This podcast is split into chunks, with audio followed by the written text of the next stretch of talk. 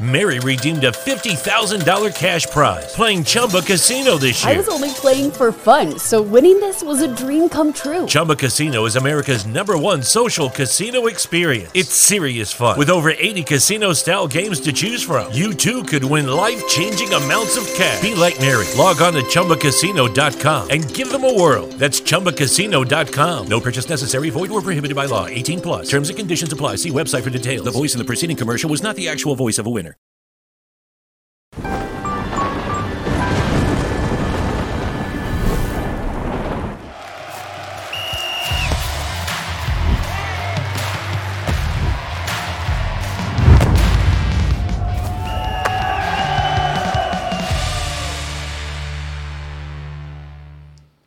Fala galera, bem-vindos ao Flow Esporte Clube. Eu sou o David Jones, estou aqui com meu irmão Igor. Tudo bem, cara? Tudo bom, cara? E aí? E hoje a gente vai falar com Thiago Nunes. Nunes. Tudo bem, cara? Tudo bem, Cara, rapaziada. foi, foi, uma, foi uma grande surpresa ter ele aqui com a gente. É, cara, semana, obrigado cara. mesmo por Muito vir obrigado aí, por ter cara. vindo. Legal, legal. Muito legal. contigo. Assim, eu te falei ali em cima ali quando a gente tava descendo aí que, pô, eu te odeio, tá ligado?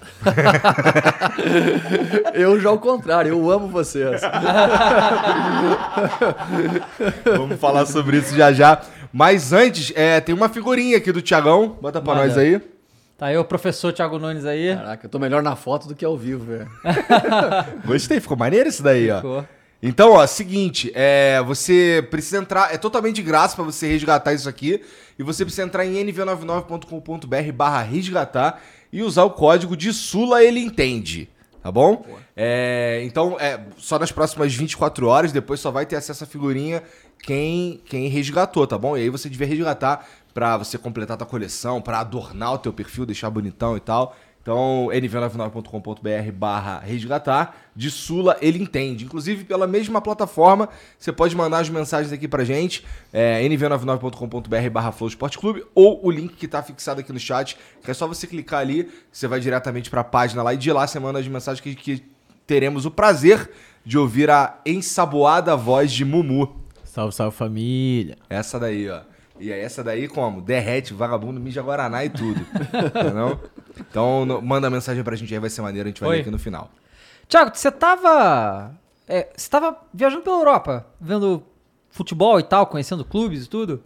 Cara, eu vejo de tudo, né, velho? Pô, tu tava me contando, tá vendo campeonato colombiano. Peruano também. Peruano. Cara, eu vejo de tudo, velho. Eu adoro ver futebol, né? Sou um fanático pelo jogo. Acho que todo mundo é, né? Mas a gente acaba ah, não só se acostumando a ver, mas tendo, ficando curioso. Eu sou um cara muito curioso, então eu acabo descobrindo, né? Eu vou atrás de futebol uruguaio, colombiano, venezuelano, peruano, né? MLS, campeonato mexicano, japonês, enfim, vejo tudo que eu posso. Adoro ver futebol, adoro aprender, né? E essa viagem para a Europa foi também no sentido de aprendizado, né? De conhecimento, de busca por entender um pouco melhor assim, por que, que esses caras estão vindo para cá para trabalhar? Por que, que esses caras fazem lá que é tão diferente daqui? E aí as escolas que estão mais próximas do meu ou que estavam mais próximas do meu acesso, a escola espanhola e portuguesa. Aí eu fui para Espanha, fui para Portugal, passei quase um mês viajando entre os dois países, visitando clubes, conversando com treinadores, com dirigentes, empresários, atletas, para entender qual é a lógica, né? E tem mesmo muita diferença na, do, do jeito que se trabalha, cara? Cara, na prática, em termos de trabalho, de execução, não tem tanta diferença. O que tem diferença é na organização. Os caras têm uma ideia muito clara do que eles querem construir em termos de jogo. E a gente, de certa maneira, durante muito tempo foi intuitivo. Então a gente tem uma ideia de que quer fazer um jogo técnico, um jogo ofensivo, mas os meios para se construir isso nunca foram muito claros, assim, nunca foi ah, ah, quantificado, qualificado de maneira mais organizada. E esses caras têm método muito mais, muito mais documentado que a gente, sabe? Além disso, Deve ter sido a maneira que eles encontraram pra ganhar da gente. É, com Pois é. certeza. Historicamente é assim, né? Como é que, como é que, a, como é que a, o futebol europeu começou a ganhar da individualidade do sul-americano? É pelo aspecto coletivo, né? Enquanto os caras marcavam um para um, a qualidade individual no jogador fazia toda a diferença. Os caras começaram a criar meios ali de táticos e coletivos para superar a individualidade e conseguiram superar né, durante muito tempo. Então, nessa descoberta né, de ir à Europa, conhecer esses caras, ver de perto o que esses caras estão fazendo, foi legal porque reafirmou muitos conceitos que eu já acredito em termos de construção, de, de programação de trabalho, de periodização. Mas tem uma questão que a gente não consegue transferir para cá, que é a cultura do lugar. Né? Eu, eu costumo até brincar com os amigos que em 2019 eu fui ao Japão. E aí, porra, a gente foi fazer um passeio ah, no centro de, de Tóquio e depois estava voltando pro hotel. A gente tava numa cidade próxima, ali na Arita, e pegou o trem, beleza, era meia-noite e pouco, não tinha ninguém na rua, ninguém.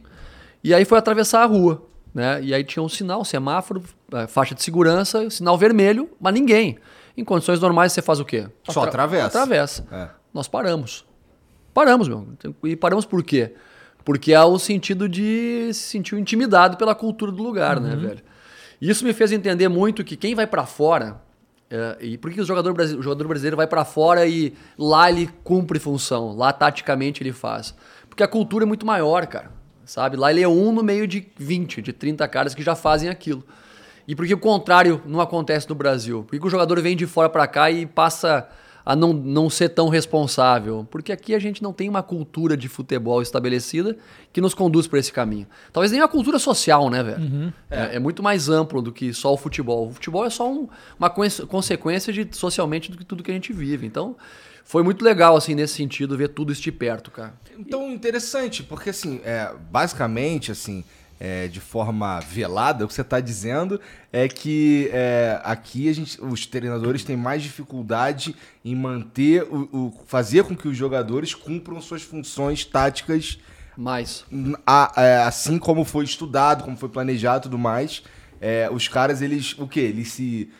Vou fazer aqui, tá na... Foda-se, é, vou, no, vou no fazer um bagulho aqui diferente porque eu tive oportunidade e pronto. Não, nem é tão assim, sabe? Mas existe uma resistência muito grande do atleta em cumprir função tática se ele não tiver a certeza que aquilo está beneficiando ele. Ele, pessoalmente, não o propósito coletivo. Entendi. Sabe? Então, porra, tô fechando o corredor do lado direito, eu sou ponta da, da direita e eu tenho que marcar o lateral esquerdo do adversário. Aí o treinador pediu, marca o lateral esquerdo, só que o lateral esquerdo vai toda hora lá, no fundo. O que, que esse cara tem que fazer? Tem que acompanhar. Chega uma hora que ele tá fazendo um serviço coletivo pro time legal, só que quem vai fazer o gol vai ser outro jogador. Aí ele fica pensando, porra, eu corro pra cacete, acompanho esse cara, faço 12 quilômetros no jogo, né? Vou ali, cumpro a função tática, mas quem destaca e recebe o troféu de melhor em campo no final do jogo não sou eu. Né? Então esse papel de convencimento do treinador que é a grande sacada. É, aqui no Brasil a gente, quando, quando o jogador faz isso aí, a- a- o termo que se usa é sacrifício, né? Tá sacrificando o jogador tal aqui, né? E assim, não é bem isso, tá ajudando a equipe, né? É, mas o mesmo argumento que serve pra valorizar serve pra depreciar também, né? Principalmente pela crônica esportiva. Por quê? Aí vamos lá, o Neymar. Pô, o Tite pegou o Neymar, colocou o Neymar aberto no campo, no lado, do lado esquerdo. O Neymar marcou o cara, foi ao fundo, foi lá, fez um gol, finalizou e o Brasil ganhou de 1 a 0 Ele, ah, a crônica vai dizer o quê? Pô, o Tite educou o Neymar, o Tite conseguiu fazer ele cumprir funções, o Tite é um monstro. Aí o mesmo Neymar faz a mesma função e não consegue fazer o gol ou o time perde. Ah, o Tite tá sacrificando o Neymar, tá colocando ele distante do gol, sabe? Então, os mesmos argumentos, eles servem para justificar meios diferentes de acordo com o resultado final, velho. Na prática, é isso que conta muito. E aí, o que tem acontecido agora é um fenômeno legal. Que os caras que estão vindo para treinar aqui no Brasil, que são de fora, eles têm um discurso qual? O da cultura europeia. Então, o cara vem falar em rodízio de jogador, o cara vem falar de cultura tática, o cara vem falar né, que o calendário aqui é complicado de jogar. Coisas que a gente já fala há muito tempo, só que, porra, passa despercebido porque a gente não passa de um bando de treinadores brasileiros chorões que reclamam, reclamam de barriga cheia né, dos cenários que a gente encontra por aqui. Não, só do. A gente, a gente que não é treinador, somos só fãs do esporte. Cara, a gente fala do calendário aqui praticamente todo o programa, É, cara. eu- Todo mundo sabe que o calendário aqui é um problemaço. Agora, esse lance que você falou do rodízio aí, aqui no Brasil é muito difícil, porque assim. São muito poucos times que conseguem fazer isso com qualidade. É que tem Não elenco. tem elenco, né? né, tem. isso, não né? tem elenco. Porque assim, a única maneira de você apresentar um, um jogo de alta performance é tendo o cara descansado fisicamente e treinado. E quando eu falo descansado fisicamente, também quer dizer que o cara tenha tido uma semana de preparação para chegar mentalmente com tesão de jogar. Porque chega uma época da temporada, velho, que o cara tá numa sequência de quarta domingo, de aeroporto, de hotel, que o cara, puta, que vontade que eu tenho de não jogar. Aham. Isso aí é normal. E o cara não vai produzir bem no jogo, sabe? Então, a menos que o cara tenha um elenco muito grande para manter a qualidade competitiva, sabe? As coisas não vão andar bem para a equipe. Aí tu tem que sacrificar jogadores, vem lesão, vem um monte de coisa. Então você vê, por exemplo, quantos jogos na temporada os principais elencos do Brasil, Flamengo, Palmeiras, Atlético Mineiro, enfim, hoje o Corinthians, que tem um elenco bom também. Quantos jogos na temporada esses caras fazem com tubo cheio? Né, que você pega e botou os melhores a jogar para uma sequência de dois, três jogos e os caras jogarem em alto nível. Você tá sempre. Não consegue decorar uma escalação, né, velho? Muda todo o jogo. É, a gente sempre fica apreensivo saber é, qual qual vai time ser a que escalação. vai, que Hoje tem um jogão, né? É, hoje É tem jogão. isso. Tá? Corinthians e Flamengo e Corinthians, né? Provavelmente né, o coração tá na mão, apertado, É. aquela coisa Bom, toda. eu tenho absoluta certeza que nós vamos ganhar. eu, e eu acho que vai ser 3x0, dor do Pedro no Gabigol. A velha modéstia rubro-negra, né?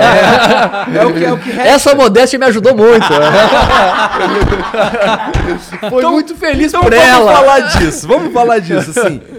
Você tirou da gente o título que faltou em 2019, cara. Cara, Teu coração não pesa, não, cara? Nada. Eu costumo dizer que eu sou muito grato ao Flamengo, velho. Porque graças a ele, né? Lógico que é uma brincadeira, graças ao nosso time também, o que fez por merecer, a gente ganhou aquela Copa do Brasil. Inédita, né? Sensacional. Mas ah, é, é- é diferente, né? Você conquistar pela primeira vez com uma equipe, né, mobilizar um grupo de atletas que não haviam vencido ainda, do que ter uma equipe que já é vencedora e manter esses caras competindo em alto O nível. que que é mais difícil? O, a segunda.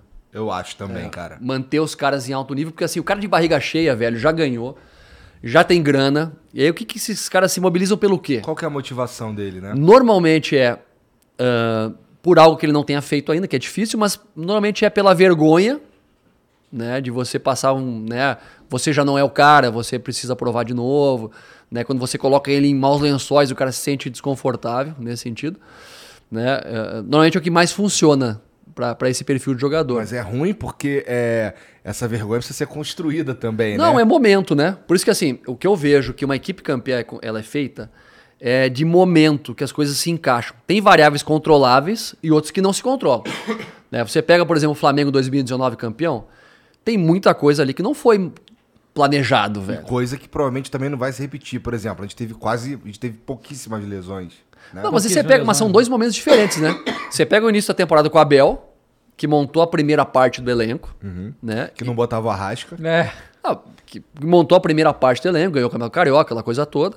E depois tem a segunda parte da temporada que é com o Jorge Jesus. E aí também chega uma quantidade de jogadores importantes, Sim. né, que a gente já sabe, e que fazem uma equipe grandiosa como a do Flamengo, num momento de seca, né, porque tinha uma expectativa muito grande, né, pra, pra, pra ganhar. Tinha, já vinha de bons trabalhos, porque tinha sido vice-campeão brasileiro em 18, né? Pouca gente Sim, fala não, disso. E 16 teve o cheirinho. Porra, né? tem- já tava beliscando fazia horas ali, né? E se estruturando pra isso. Então, aí pega um monte de cara ali que vem de fora querendo mostrar, porque traz Felipe Luiz querendo mostrar, Rafinha de fora querendo mostrar, Paulo Marinho, primeira vez jogando no Brasil, sabe? Aí tu pega esses caras ali, Gabigol, Gerson. Gerson vindo também de fora querendo mostrar, né? O primeiro impacto de retorno ao Brasil. E os caras que queriam marcar uma época. E eles marcaram uma época do Flamengo, né? Inclusive, né, fizeram acontecer. Então, mas é um momento que não foi planejado. Né? É um- uma circunstância de muitos jogadores de altíssimo nível que se encontraram num momento mental, assim, ó, de, de objetivo coletivo e co- e individual muito parecido, velho. É, e eles deram certo tudo muito rápido, porque assim, foram, sei lá, cinco. É, o início teve umas rateadas, mas sei lá, cinco, seis jogos depois já tava voando todo mundo junto, uma coisa de louco, assim, né? Por isso que, assim, o desafio hoje é. Eu acho que o Palmeiras faz bem isso. De começar a fazer a transição e entender quais são os jogadores que estão terminando o ciclo. É. Sabe? E a aí. gente não fez isso muito bem. Não. E aí, porque a gente se apega, né, meu? É, claro. Tem muito apego emocional. E aí que entra a capacidade de gestão do clube, porque o clube acaba tendo, tendo que tomar decisões que vão contra o amor e a paixão do torcedor, né? De desligar alguns jogadores que já entregaram o que tinha que entregar para trazer outros com fome e fazer com que essa roda continue se retroalimentando. Então é desafiador, né, velho? É É, a desafiador. gente estava conversando aqui, eu não vou lembrar com quem, é, sobre exatamente é, como se trata isso em, em outros clubes, clubes europeus. Teve aquela história do, do Sérgio Ramos lá, que ele. Que, que a galera que ele, que ele queria renovar por dois anos, o cara queria dar um contrato de um ano só. E, porra, e aí ficou nessa e, cara, ó, a gente é muito grato a tudo que tu fez aqui, mas não vai rolar, não. Valeu, vai embora, tchau. Não, E, é, pô, não, não, não, não. Foi um pouco, foi um pouco além disso, porque o Sérgio Ramos, no final, ele falou: tá bom, eu aceito um ano. Ele falou: não, agora já não queremos É. mais, sabe? Então. E assim, o Sérgio Ramos pro Real Madrid, né? Não é, É. qualquer. Não, é difícil coisa, desligar. né? Mas foi um pouco parecido com o Ronaldinho do Barcelona também, né? Uhum. Quando chega o Pepe, ele, ele, de certa maneira, ele começa a, a mudar também, uma, uma, acabar com uma, fazer a transição de uma geração ali que já tinha entregue.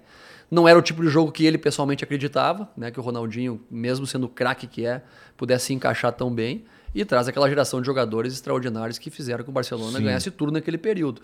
Mas é difícil, velho, principalmente no futebol sul-americano, você conseguir explicar para a opinião pública e para o torcedor que. Pra opinião pública, quando eu falo, é quem forma opinião, né? Jornalistas, enfim, comunicação. E para o torcedor que, cara, o jogador não dá mais, não é o momento. Né? O Palmeiras chegou um momento que estava jogando com o Rony de centroavante. porra. E aí tava no banco Daverson, William Bigode e Luiz Adriano. Três centroavantes do banco e jogando um cara que não é, em teoria, da característica de um 9 ali naquela posição. Então foi- ficava evidente que tinha que ter uma reformulação naquele processo. Mas os clubes acabam se amarrando muito pelo tempo de contrato. Né? É difícil rescindir um jogador porque é muito caro muitas vezes também. Então tem muitas variáveis assim que são complicadas. Mas a equipe vencedora, meu, ela depende muito de um contexto controlável, mas muitas variáveis que tem que conspirar para dar certo. A gente falava antes assim, numa trajetória de um time que ganha, tem muito jogo que é cagada. Ganhou porque as coisas conspiraram para dar certo, velho. Né? Eu lembro que a gente ganhou a Sul-Americana em 18, o time se preparou para, quando eu assumi a equipe em 18 da, do Atlético, para escapar do rebaixamento. Era 19 da, do brasileiro quando eu assumi. E acabou no final do ano sendo campeão da Sul-Americana e não teve planejamento para isso. Né? E se você pegar o jogo final da Sul-Americana, ah, os caras erraram um pênalti na prorrogação, né? que poderiam ter perdido o título. Aham. Né? O seu Flamengo, pô, ganhou no Emelec nos pênaltis. Sim, ah, o próprio Palmeiras ano passado, o Hulk perde um pênalti que ele não Então tem, perde. tem variáveis, velho, Pode que é do inacreditável futebol clube. Aham. Negócio que é que fode o controle do treinador e de todo mundo. Sim. Cara, aí você ah, começou, na verdade, sua primeira oportunidade no profissional mesmo, Série A foi o Atlético, né? Série A O- foi o Atlético. O Atlético. E Tava no Sub-23, não é? A gente foi do- campeão paranaense com 23. é, que o Atlético joga com um time É, naquele ano ele voltou a jogar com o time B. Ele Uhum. estava uns dois anos sem jogar, voltou a jogar com o time B. Eu era do sub-20, Uhum. né? E, e aí treinei o time sub-23, a gente foi campeão paranaense, né? As coisas aconteceram. Primeira vez né, aquele projeto ganhou, o campeonato pro- profissional, estadual, enfim. E aí, no momento que o Fernando Diniz é demitido do Atlético, os caras me colocam de maneira interina e eu fiquei lá seis meses interino e as coisas aconteceram. É, então, e aí você, o Atlético, assim, temos a figura do Petralha, que é uma figura bem importante pro futebol, né? Assim, é bem- Ímpar. ímpar, realmente. Mas ele é, transformou o Atlético, que era o Atlético Paranaense, né? Que era um time, é um time local, né? Um time que lá do Paraná e tal, e fez o, se tornar uma potência, assim, organizando finanças, investindo onde tem que fazer, fez um estádio foda e tal, não sei o quê. É, só que o Atlético não é SAF, né? Não é, não tem um dono, né? É, mas assim, pra mim, né, a gente já fala sobre isso, a gente vê o Red Bull agora, algumas SAF vindo, mas o Petralha fez isso lá atrás já com o Atlético, né? E consegue resultados muito expressivos pro tamanho de investimento que tem e cada vez vai aumentando, né? E aí você, é, tendo feito esse trabalho no Atlético, você foi lá na Europa, viu a organização dos times, você, você nota que aqui, quando quer fazer parada direito, dá pra fazer também? Cara, é difícil fazer aqui pela, por- justamente por essa ligação institucional estatutária. Né? As, as, as os grandes clubes que têm uma relação de diretoria, de grupo de conselheiros, né? que tem Essa coisa política. a política interna do clube, cara, é- impede muito de os clubes crescerem em, em certos aspectos. né? O Atlético conseguiu crescer através do Petralha, porque o Petralha herdou um Atlético Paranaense muitos anos atrás, que era, terceiro, era o terceiro time praticamente do estado do Paraná, né? porque, porque tinha o Paraná Clube no momento maravilhoso, era o Paraná, clube tá que tinha mais grana né? e um dos maiores clubes sociais do Brasil em termos de sede, um negócio absurdo. Tinha o Curitiba, que já havia sido campeão brasileiro muitos anos atrás, e o Atlético era aquele time que, que, que, que lutava ali para se firmar. E ele, o primeiro passo que ele, que ele faz nesse processo é, é conseguir, num clube que não tem uma pressão externa, que está fragilizado, ele consegue tomar a frente e investir em estrutura, velho. Né? Investir em estrutura física, estrutura de tecnologia, estrutura de de processo de gestão. Então ele, ele criou um ambiente favorável para que os principais profissionais do Brasil tivessem desejo de trabalhar lá. Durante muito ano ele plantou essa ideia. Então o Atlético, eu lembro que em dois, ano 2000, mais ou menos, 2001, 2000, eu fiz um curso de preparação física com o Antônio Carlos Gomes, que era um, era uma, era um cara gigante assim da, da preparação física no Brasil, no treinamento esportivo. E esse cara trabalhava no Atlético Paranaense. E o Atlético já era referência de tecnologia e de estrutura. Sabe? Tô falando de 22 anos atrás Caralho. sabe? E aí eu fico perguntando, não é por acaso, não, eu fico pensando, não é por acaso que o Atlético consegue hoje superar alguns grandes, né? Porque muitos grandes investiram tanto tempo em jogador e não investiram no que é base para dar suporte para uma, uma, uma estrutura ter longevidade, né? que, que é o que se sustenta. Se eu pego o Vasco, por exemplo, quanto tempo demorou para ter um centro de treinamento? Será que é o centro de treinamento ideal? Pô, tem um time que foi campeão da Libertadores, o time ganhou um monte de também, coisa. demorou um Flamengo tempão. também. Pô, então por que, que demora tanto, cara? É porque quem entra nos clubes pra dirigir, ele tem muito mais um papel de ganhar o próximo título, pra deixar o seu nome marcado na história do clube, do que deixar uma herança de estrutura. Isso ou de é contas em dia. cultural, né, cara? Mas tá mudando, não tá? Eu acho que tá aos poucos, né? Porque começa a se perceber que se você não tiver uma base estrutural, você não consegue chegar, velho. Hoje, hoje não tem mais idiota no futebol. Hoje os, os clubes menores têm o, têm o mínimo para serem competitivos. Ah, o, o conhecimento técnico está muito difundido. Hoje você ah, entra no YouTube e você aprende a fazer qualquer coisa. Você constrói uma bomba, né? Faz qualquer É, coisa. Né? Então você hoje tem, tem assessorias que te oportunizam a competir estruturalmente num nível muito parecido com todos os demais clubes. Né? E aí o que faz a diferença realmente é a qualidade dos profissionais. Pois é. E é, eu acho que o Atlético foi o primeiro. Se não foi o primeiro, foi um dos primeiros clubes a ter name rights no estádio, né? Que era Kyocera, ele foi o primeiro? Cara, Foi. Né? Lá, nem se imaginava uma coisa Houveram dessa, três, a- né? três arenas, né? É. Eles tiveram lá, né? Sim. Três formas diferentes. E, e aí Putz, lá. que eu morei em no- Curitiba e nunca fui no estádio lá, cara. no- na Arena da Baixada? Pois é. O, lá no, você visitou quais clubes lá na Europa? Cara, eu tive na Espanha. Putz, eu tive, eu tive no Real, tive no Atlético de Madrid. Putz, tive a chance de ver dois jogaços da Champions lá, né? Que foi o Real Madrid, o Chelsea Nossa, e o, foi o Atlético demais. de Madrid e o City. Putz, né, vi foda. pertinho, foi demais. Bem parecido com o colombiano e o peruano. Foi, foi. Quase igual. e aí eu fui a Barcelona, né? ah, não consegui no Barcelona, mas vi, vi o jogo do Barcelona com o Frankfurt, Frankfurt Eicher, Eicher, Eicher, como é que não? Frankfurt, isso. Aí foi, o que foi, o Barcelona, o... o Barcelona caiu Teve fora. a invasão, né, do, É, do Frankfurt lá, foi, loucura. foi animal, Aham. né? E depois eu passei um dia lá com o Cudê, eu fui ao Celta de, Celta de Vigo. Vigo. Passei um dia todo, dois dias na verdade, passei um dia lá acompanhando, conversamos o dia todo, vimos vi os treinos e coisa, e no dia seguinte eu vi o jogo, Uhum. né? E aí fora outros jogos que eu vi lá, do Getafe, do, do Raio Valecano, do Valência, né? É só, do- do- duas perguntas são sobre isso. É, Em Portugal, desculpa. Em Portugal aí, puta, primeiro pelo Porto ali, região, Vitória de Guimarães, fui Barcel Barcelos, onde fica o Gil Vicente, eu vi o jogo contra o Arouca, vi jogos do, do Porto B, né? Depois ah, fui a Braga ver o jogo do Braga com o Porto, depois fui para a região de Lisboa, né? Aí ali em Lisboa fui no CT do Benfica. Então deu para dar uma rodada legal lá, cara. Então, é, então, du- duas perguntas sobre isso. Uma, é, você foi tipo Real Madrid e no Celta, né? Que são dois clubes de tamanho muito diferente. A estrutura deles é muito Não é. diferente. é. O CT do, do Real, cara, não é nada absurdo, sabe? É um CT é, é, é, que estruturalmente ele é muito funcional. Não tem luxo, assim, tudo organizado, bacana, mas o cara entra por uma porta, sai pela outra. Faz todo o processo de entrada no clube, o jogador vai lá para a rouparia, se apresentou, café, departamento médico, até chegar no campo e o cara volta pelo, pela outra porta, faz todo o processo de recuperação e vai embora. Mas é um negócio enxuto e funcional. Né? O Celta também é arrumadinho, tem ali a parte profissional, tem três campos top, tudo novinho, pequenininho. O que acontece é que culturalmente os caras entendem o seu tamanho e o que eles vão, podem atingir em termos competitivos. O Real Madrid é, é fato, vai brigar para ser campeão sempre. O Celta vai brigar para quê? Para ficar no bolo, décimo, décimo terceiro, décimo segundo. E até era uma, uma das insatisfações do Cudê, porque os caras estavam felizes da vida que estavam em décimo segundo do campeonato e estava ótimo, né, meu? E no Brasil, por exemplo, a gente chega, uma, chega, uma, chega aqui um, chega um negócio que é, que é maluco. Né? O treinador de um time lhe contrata, um time que briga embaixo para não cair. Te contrata e fala assim: não, nosso objetivo é permanecer e barará. Aí acontece uma cagada e em 10 rodadas você tá na, no G4. Aí na 17 rodada você tá em 15 e é demitido. Né? O Brasil é muito louco, né? cara? Porque, pô, a expectativa mudou, né? Você, Pô, mas você estava no G4, meu.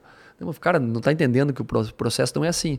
Mas aí tem a relação pública, né? Com a torcida, com tudo isso aí, que a gente não consegue ter o discernimento de fazer uma gestão, sabe? Independente do que vai acontecer externamente. Isso é um grande problema.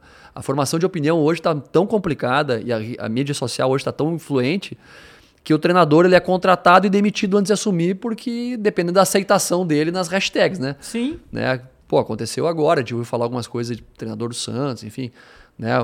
Gente que não foi vetada, né? O Ceará lá mesmo, era o, e, era o Anderson que ia. Aí eu fez uma campanha para não ir o Anderson. Aí foi o outro treinador, foi o Marquinhos. Pô, cara, não dá, essas coisas não cabem mais, né? A gente tem que ter pessoas sérias que dirijam os clubes e que entendam o que querem para o clube. Isso é difícil, meu, porque... É. Então, uma coisa que aconteceu no passado que foi interessante foi o caso Fortaleza, né? que eles contrataram o Voivoda, fez o maior trabalho da história que o Fortaleza já teve. Claro. Imaginar que o Fortaleza, alguns anos, voltando para a Série A, terminar em quarto lugar no Campeonato Brasileiro, é. na, na, na, tá ligado? É na frente do Corinthians, sabe? É, uma coisa de maluco. Mas eu, eu, tô, eu tô morando em Fortaleza até final do ano, uh -huh. né? passando inverno lá. Dá pra e aí o que acontece? É, é, é, diferente, meu. Quem, tem a, quem tá aqui na região centro-oeste, região sul, tem esse discernimento. Sabe que o Fortaleza foi quarto colocado no passado, mas não é normal. Uh -huh. né? Fez um negócio fora da curva. E foi top para esse ano, e, e, no ano anterior a esse, né, 2020, 2020 pode ser? Isso. Fortaleza não caiu. Foi isso? 2021? Teve, o anterior não caiu por pouco. Uhum. Tá? O que acontece? Eu tô lá, os caras estão com a imagem do ano passado. Uhum. Os caras achavam, e aí condiciona também o Ceará, o outro time. Sim. Pô, se o Fortaleza foi quarto, a gente tem que ser terceiro. É, né? muito louco. Então, isso. se o Fortaleza chegou na semi da Copa Brasil, a gente tem que chegar na final. O 20 ficou em 16 na última posição. É, e não caiu acho que por um ponto ou dois, foi um negócio é, assim absurdo. O, o, não, o mesmo número de pontos do Vasco ficou na frente por saldo de gol. Nossa. Então vamos lá, 2020 não cai pelo saldo, 2021 é quarto, e aí 2022 é o último colocado, agora tá brigando agora na zona de rebaixamento. Um é. Qual que é o plano aí, velho? É, exato. Entendeu? É. Pra mim não tem plano. O, o, Guto veio aqui, o Guto Ferreira, né? E ele falou que quando ele foi demitido do Ceará, tipo, tá fazendo a campanha que o Ceará nunca tinha feito, mas tava abaixo do rival. Aí vai vaza, Pesa. né? Eu, eu entrei no lugar do Guto, né, uhum. cara? E um dos motivos da saída do Guto, claro, que, que tem peso muito isso aí, sem dúvida alguma, né? Da interferência do rival, a pressão pública por, por, por, por passar o rival, é natural. Uh, e, e, e, realmente, uh, o ano 2021 lá no Ceará foi complicado né? Porque a pressão que o, que o Fortaleza colocava fazia com que sempre tivesse uma merda. O Ceará tava sempre uma merda, uhum. sabe? Você ganhava, tava, tava ruim porque não tinha como competir com o outro. Agora, esse ano lá pro Ceará tá maravilha. É, pois é. Sabe? O Fortaleza tá, não tá legal, então as coisas acabam sempre se balizando. Só que em termos de gestão, a gente não pode ter essa gestão compartilhada com a opinião pública, Sim, né? Sim, claro que não. Tá morto, esquece. É, o, o, e aí, assim, o negócio do Fortaleza ano passado, que não só ali ficar em quatro lugares, mas teve uma fase do campeonato, e é isso que você falou, porque lá aconteceu. Eu, eu nunca imaginei que aquilo ia acontecer. Foi quando o Fortaleza tomou de 4 a 0 o Ceará e já vinha perdendo, acho que era o. o sei lá, nos últimos seis jogos tinha ganhado um. E aí tomou 4x0 o Ceará e não demitiram o técnico. Falei, cara, isso aí é um negócio. Eu, eu nunca tinha visto isso no futebol brasileiro. Mas sabe? agora mesmo, velho. Tá? Eu era treinador no 4x0, tava hum. lá. Vi de perto. Sim. Tá. E o meu trabalho era muito consolidado. É, né? Exato. Se você pegar a campanha do Fortaleza no passado, os caras tiveram um primeiro turno mágico, mágico, e o segundo turno do Fortaleza, se pegar só o segundo turno e, fizer um recorte, os caras brigaram tabela para baixo, meio uhum. tabela para baixo. É difícil manter regularidade, porque não tem como, cara. É, é, os times do Nordeste, por isso que tem o sobe e desce, os caras não conseguem competir com os times do Sul. Não é só pela questão técnica ou financeira, é estrutural, é logística, velho. Sabe? A gente jogou numa quinta noite com o Palmeiras, viajou na sexta para jogar no sábado com Juventude e Caxias. Sabe? Jogou Palmeiras em Fortaleza. Uhum. Né? E vai jogar com Juventude em Caxias dois dias depois. Tome né? viagem. Não tem como. Não tem como competir em alto nível. Né? Então, uh, uh, e aconteceu, e está acontecendo agora com o Fortaleza esse fenômeno de estar tá brigando embaixo e o treinador se mantém. Uhum. E, eu, e eu, cara, eu torço que o treinador, treinador se mantenha até o final. Né? E tomara que os caras escapem.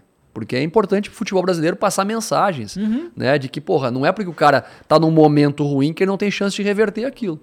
Aconteceu com o Red Bull agora, cara. O Maurício é. ficou um tempão Sim. sem ganhar, acho que passou 10 rodadas. O Red Bull tem muito menos pressão, né? Não tem torcida, tem um monte de coisa, sabe? E, e, mas ao mesmo tempo a mensagem que passa é, por, um pouquinho, a gente atravessou um momento difícil, foi um mês sem ganhar, um mês e pouco, o time reverteu, já está lá em cima de novo. Uhum. Só que como é que a gente estabelece essa lógica a ser copiada por todos os clubes?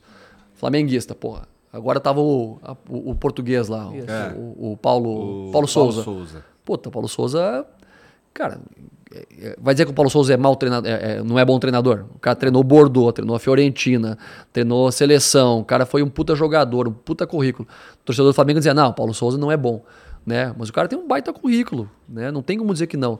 O cara, será que, será que ele não está tentando estabelecer uma cultura de jogo, né, na, na, pro Flamengo que ia levar muito mais tempo para dar certo. Só que não tem paciência para isso, né? É, não tem paciência também, aquela coisa da cultura, né? Às vezes o jogador simplesmente não aceita e aí não vai jogar. E aí, aí, aí não bate, né? Mas aí eu te pergunto, aí, aí é o treinador que tem que sair? Ou o dirigente tem que então. dizer assim, ó, tem que chegar pro, pro, pro jogador e falar assim, ó meu, o treinador esse cara vai ficar azar de vocês. Pois é, vai difícil, né? Sabe? Não, acho que nunca vi fazer isso aqui no É, Brasil. É, mas complicado. é, é, se, não, se não houver. Porque assim, ó, o, treina, o sistema hoje está construído para derrubar o treinador. Aham.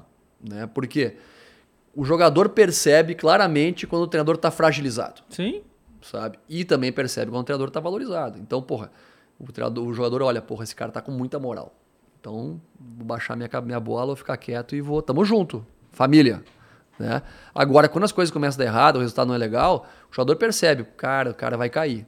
Então já não vou nem ficar muito perto dele aqui, né? Porque daqui a pouco vem outro e eu não quero ser vinculado ao cara que era parceiro dele.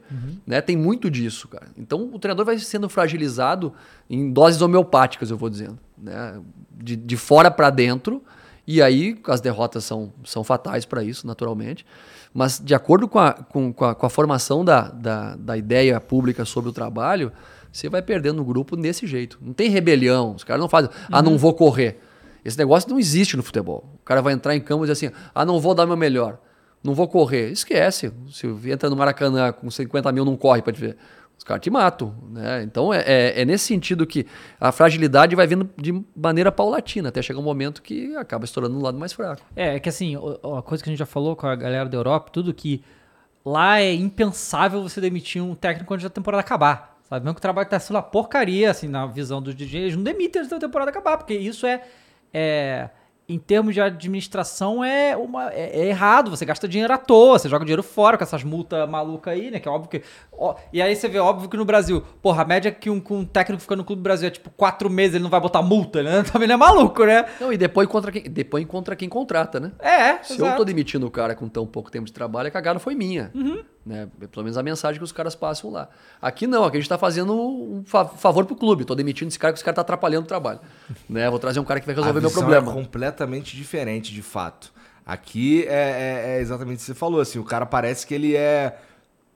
Porra, não mandou embora antes por quê, cara? Porra, tá É ligado? difícil, meu. É difícil. Mas é um aprendizado também, porque eh, eu, eu penso que a- a eu não sou otimista em relação a isso. Já fui mais. Né? Eu já fui um cara que tinha como propósito tentar mudar o jogo. Pô, pensar o jogo fora da caixa. Sabe? Hoje eu entendo o jogo de outra maneira. Hoje eu sou um cara que pensa o jogo que a gente tem que entender eh, eh, o contexto que está que tá inserido para ver se, se o time que eu vou treinar tem as características que eu possa me aproximar o máximo possível em pouco tempo de aplicar. Porque aí, e aí a importância de dizer não. Aham. Né? Senão a gente acaba entrando nessa roda maluca de pula de um clube para o outro. Né? E não para nunca mais, né, cara? Ganha grana? Ganha. O treinador brasileiro ganha super bem, cara. Sabe? Só que ao mesmo tempo você fica né, desvalorizado, né? Não consegue firmar raiz, não consegue passar uma imagem e uma mensagem para o mercado e para as pessoas do futebol, né? Que você é um cara que tem potencial. Então são coisas que eu particularmente tenho me preocupado hoje, muito menos em mudar o jogo, né? E mudar a cultura do futebol, É. porque eu acho que não vai mudar no Brasil e nem na Sul América. Isso não é só o Brasil, É, né? Essa coisa mais difícil de se fazer é porque, assim, a gente aqui no Brasil reclama demais de arbitragem, né? Muito. E esse. Não é só isso, mas isso é um dos motivos pelo qual a arbitragem também é tão ruim, porque os jogadores não deixam os árbitros em paz, o que os árbitros já não são essas coisas. Tem uma pressão que em lugar nenhum do mundo eles vão ter, né? E, obviamente, quanto mais pressão em cima, a chance de errar é muito maior. E aí é, aí é uma bola de neve, fora todas as outras coisas que a gente já sabe estruturais da arbitragem no Brasil. E isso é uma coisa que eu não vejo mudando aqui no Brasil. Não, é assim, impossível. É. né? É um processo que se retroalimenta, né? Aham. Sabe? Então, o que acontece?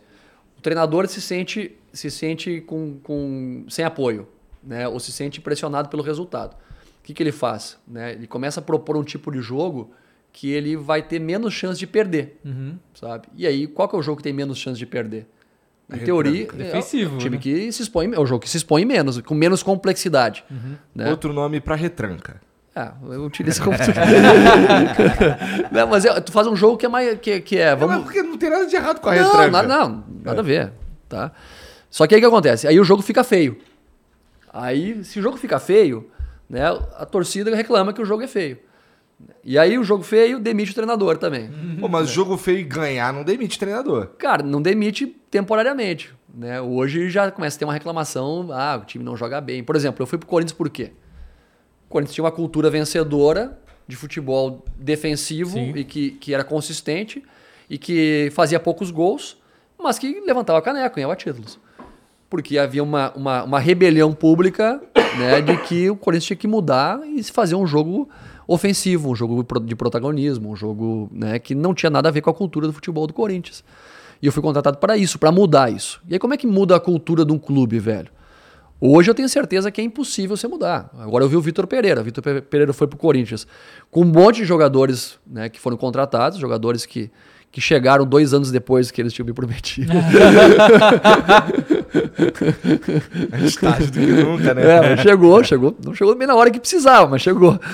É, mas, é, é, e aí, com uma ideia de um treinador ofensivo, e agora o cara já tá fazendo um jogo muito mais pragmático. Totalmente pragmático. Sabe? Por quê? Porque é cultural, velho. A cultura, ela te envolve de uma maneira que você não consegue fazer eh, virar. De- Depende muito, de muito tempo para fazer isso acontecer. E de verdade, talvez pra torcida do Flamengo, ganhar de 1 a 0 assim, pô, a torcida fica, não, não Fica, gosta. sim. Porque é muito maior.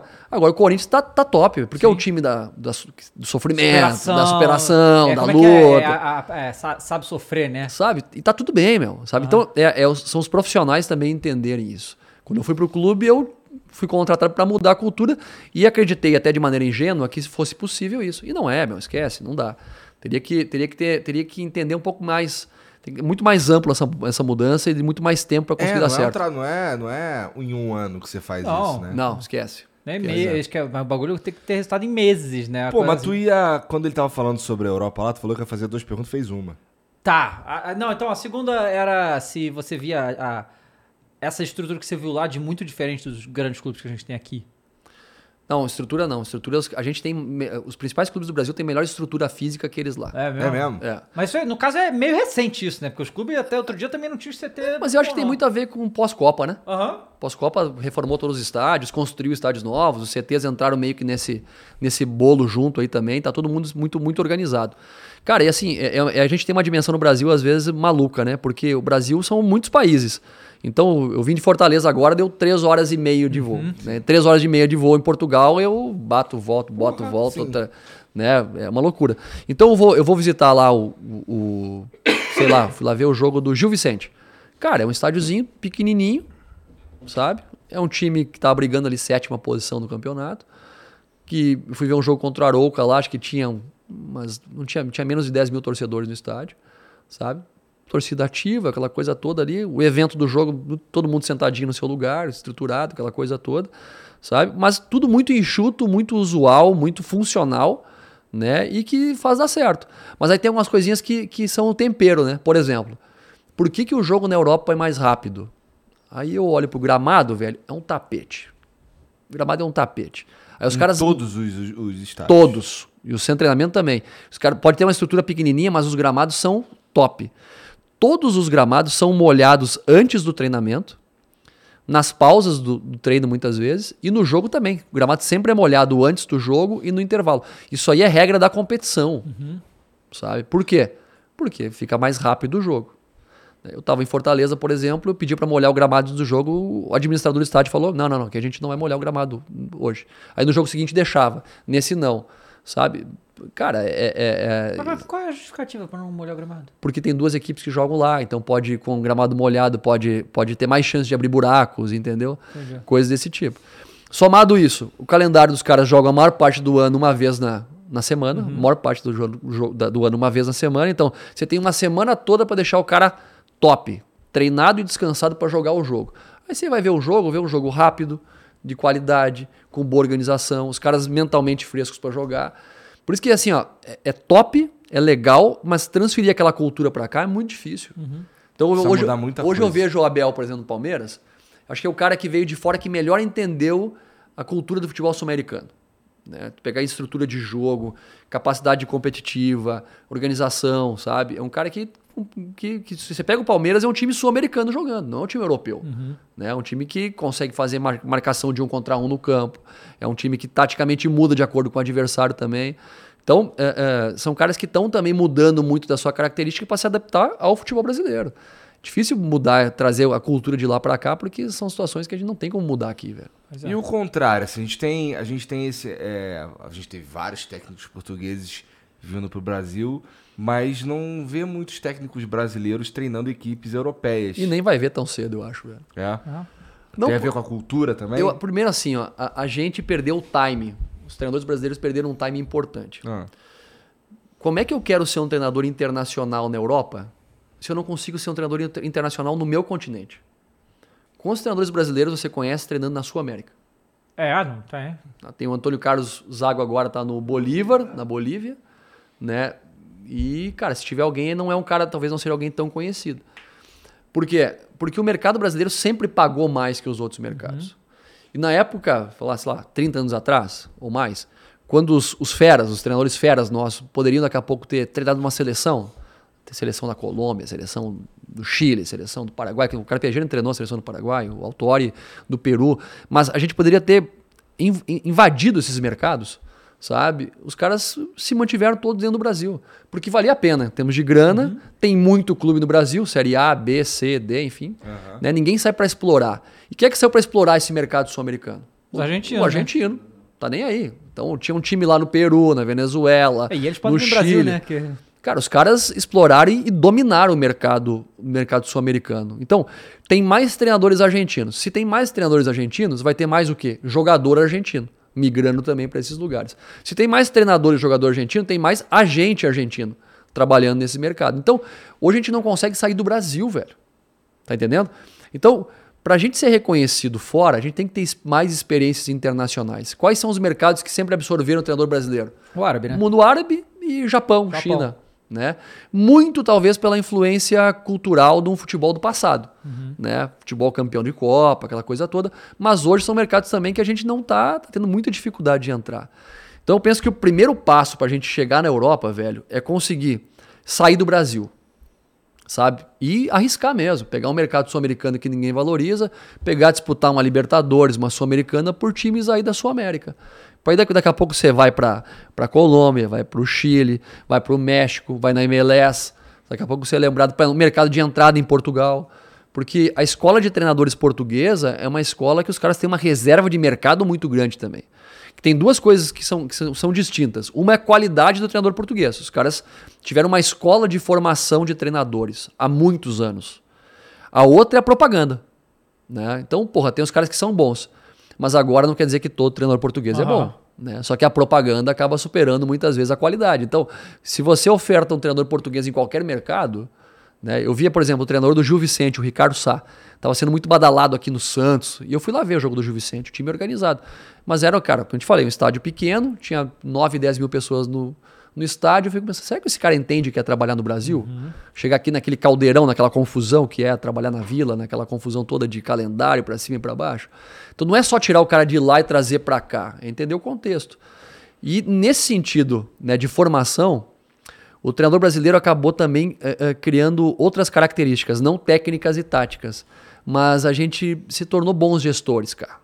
Sabe? Bons gestores de conflito, de estresse, de ambiente de dificuldade. Então a gente tem requisitos básicos para sair para trabalhar em outros mercados sul-americanos, para depois sim pensar a médio e longo prazo e entrar no mercado europeu, por exemplo. Então, se eu toparia, tipo, Bolívia te chama lá. Cara, dependendo. Se, se for um clube que briga para ser campeão do país e disputa competições internacionais, eu pensaria com todo carinho.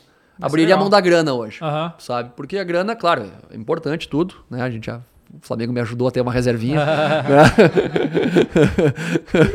É, é. mas, é, mas são mercados que eu acho que a gente tem potencial para explorar e explorar pouco, velho. Colocar jogadores brasileiros nesses lugares também.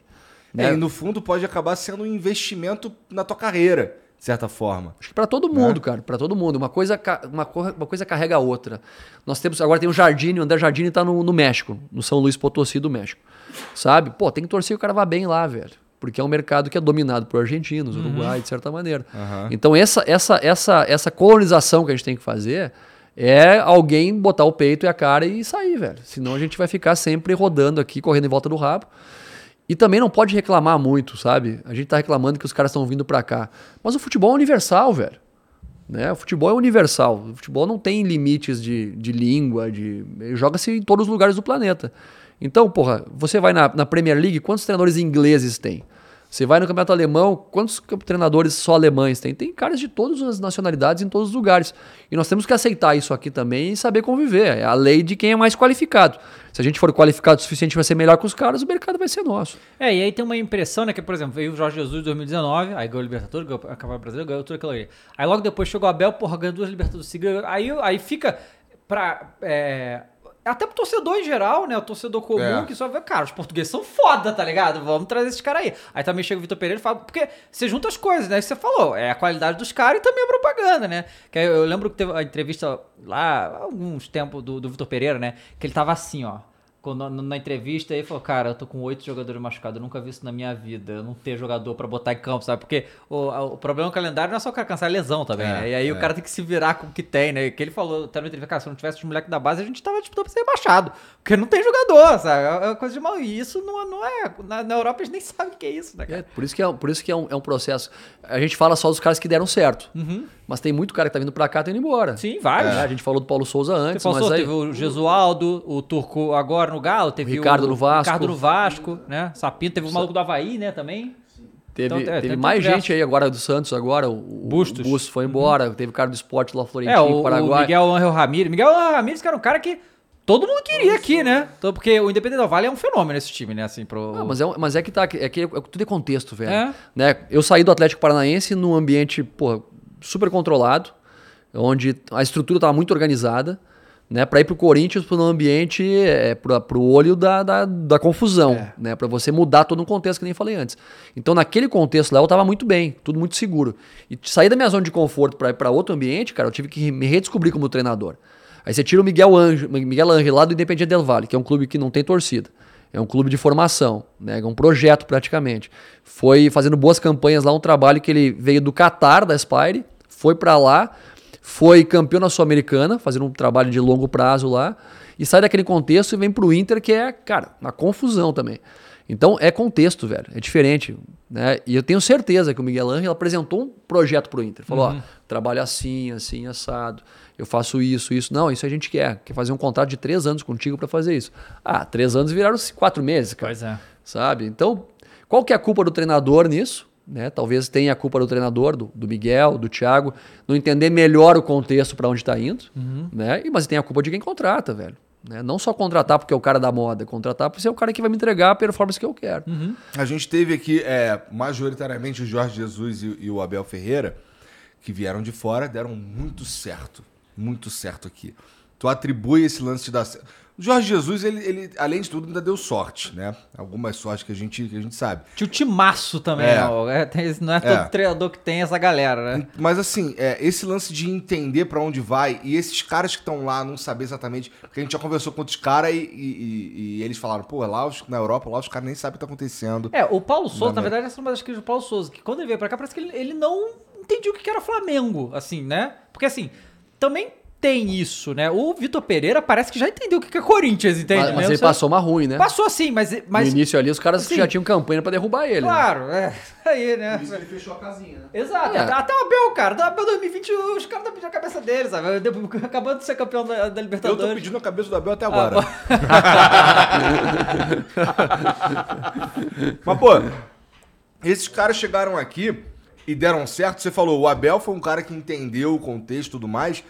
Mas será que ele, ele, ele entendeu quando ele chegou aqui? E isso é um mérito dele? Ou, como- que, que você acha? Você acha que os caras lá, eles não estão de olho mesmo no que tá acontecendo aqui? Eu tão acho nem que aí? eles olham um pouco para cá. É. Tenho, tenho plena certeza que os caras olham um pouco para cá. Em Portugal, é que assim, com a vinda do Jorge Jesus para cá, eu participei de um programa em Portugal chamado do Canal 11, né, muito legal lá. E, e os caras começaram a transmitir o Campeonato, o Campeonato Brasileiro para Portugal desde a vinda do Jorge Jesus para cá. né? Então isso acabou ajudando a difundir um pouco do que vinha sendo feito aqui. Espanha ninguém conhece. Né? Da Espanha para lá já ninguém conhece, ninguém olha, entendeu? Sabe quem são os principais clubes, sabe quem são os principais jogadores, assim, mas ninguém acompanha, velho. Quando a gente foi disputar o Mundial, os caras nem sabiam É, quem não, que era. cara, né? o, o- acho que dois meses depois o Alexander Arnold deu uma entrevista e alguém perguntou sobre o Flamengo. Eu falei, cara, sinceramente eu nem sabia o que, que, que time era esse que a gente tava jogando contra. Por isso que assim, cara, a gente tem que entender. é, outro fenômeno é, por exemplo, pega o Abel, multicampeão com o Palmeiras, tá? Eu pensei que o Abel fosse ser requisitado pelo Benfica, requisitado pelo um time da, da Premier, sabe? E talvez até tenha sido, a gente não sabe, né? Mas por que que não é, velho?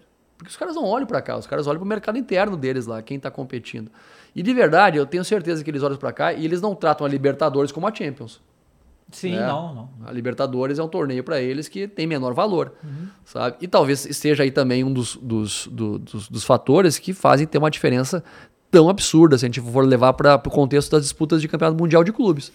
né? A gente nos últimos 17 anos, desde 2005, né, são 17 anos, a gente ganhou acho que três vezes, sabe? Os caras, desde o, que foi oficializado né, o Mundial, né, da maneira, do formato que é. né, e, é, uma, é uma discrepância 14 vezes os caras, três vezes os sul-americanos. Então é uma discrepância muito grande. Mas é o poder de que investimento. Esse ano a gente leva. Você pega, por exemplo, ó, futebol inglês, cara. A- A seleção inglesa é boa? É, essa tá. No papel, é. Essa. boa. essa tá, mas a tá seleção melhor. inglesa há quanto tempo não ganha nada? Não, não, Ah, nunca, não claro, ganha. Não ganha claro. nada nunca. Aí, e por que a Premier é a melhor liga do mundo? É, mas é, foi desde que eles liberaram o estrangeiro infinito. Exatamente, né? Porque é a capacidade de contratar jogador bom.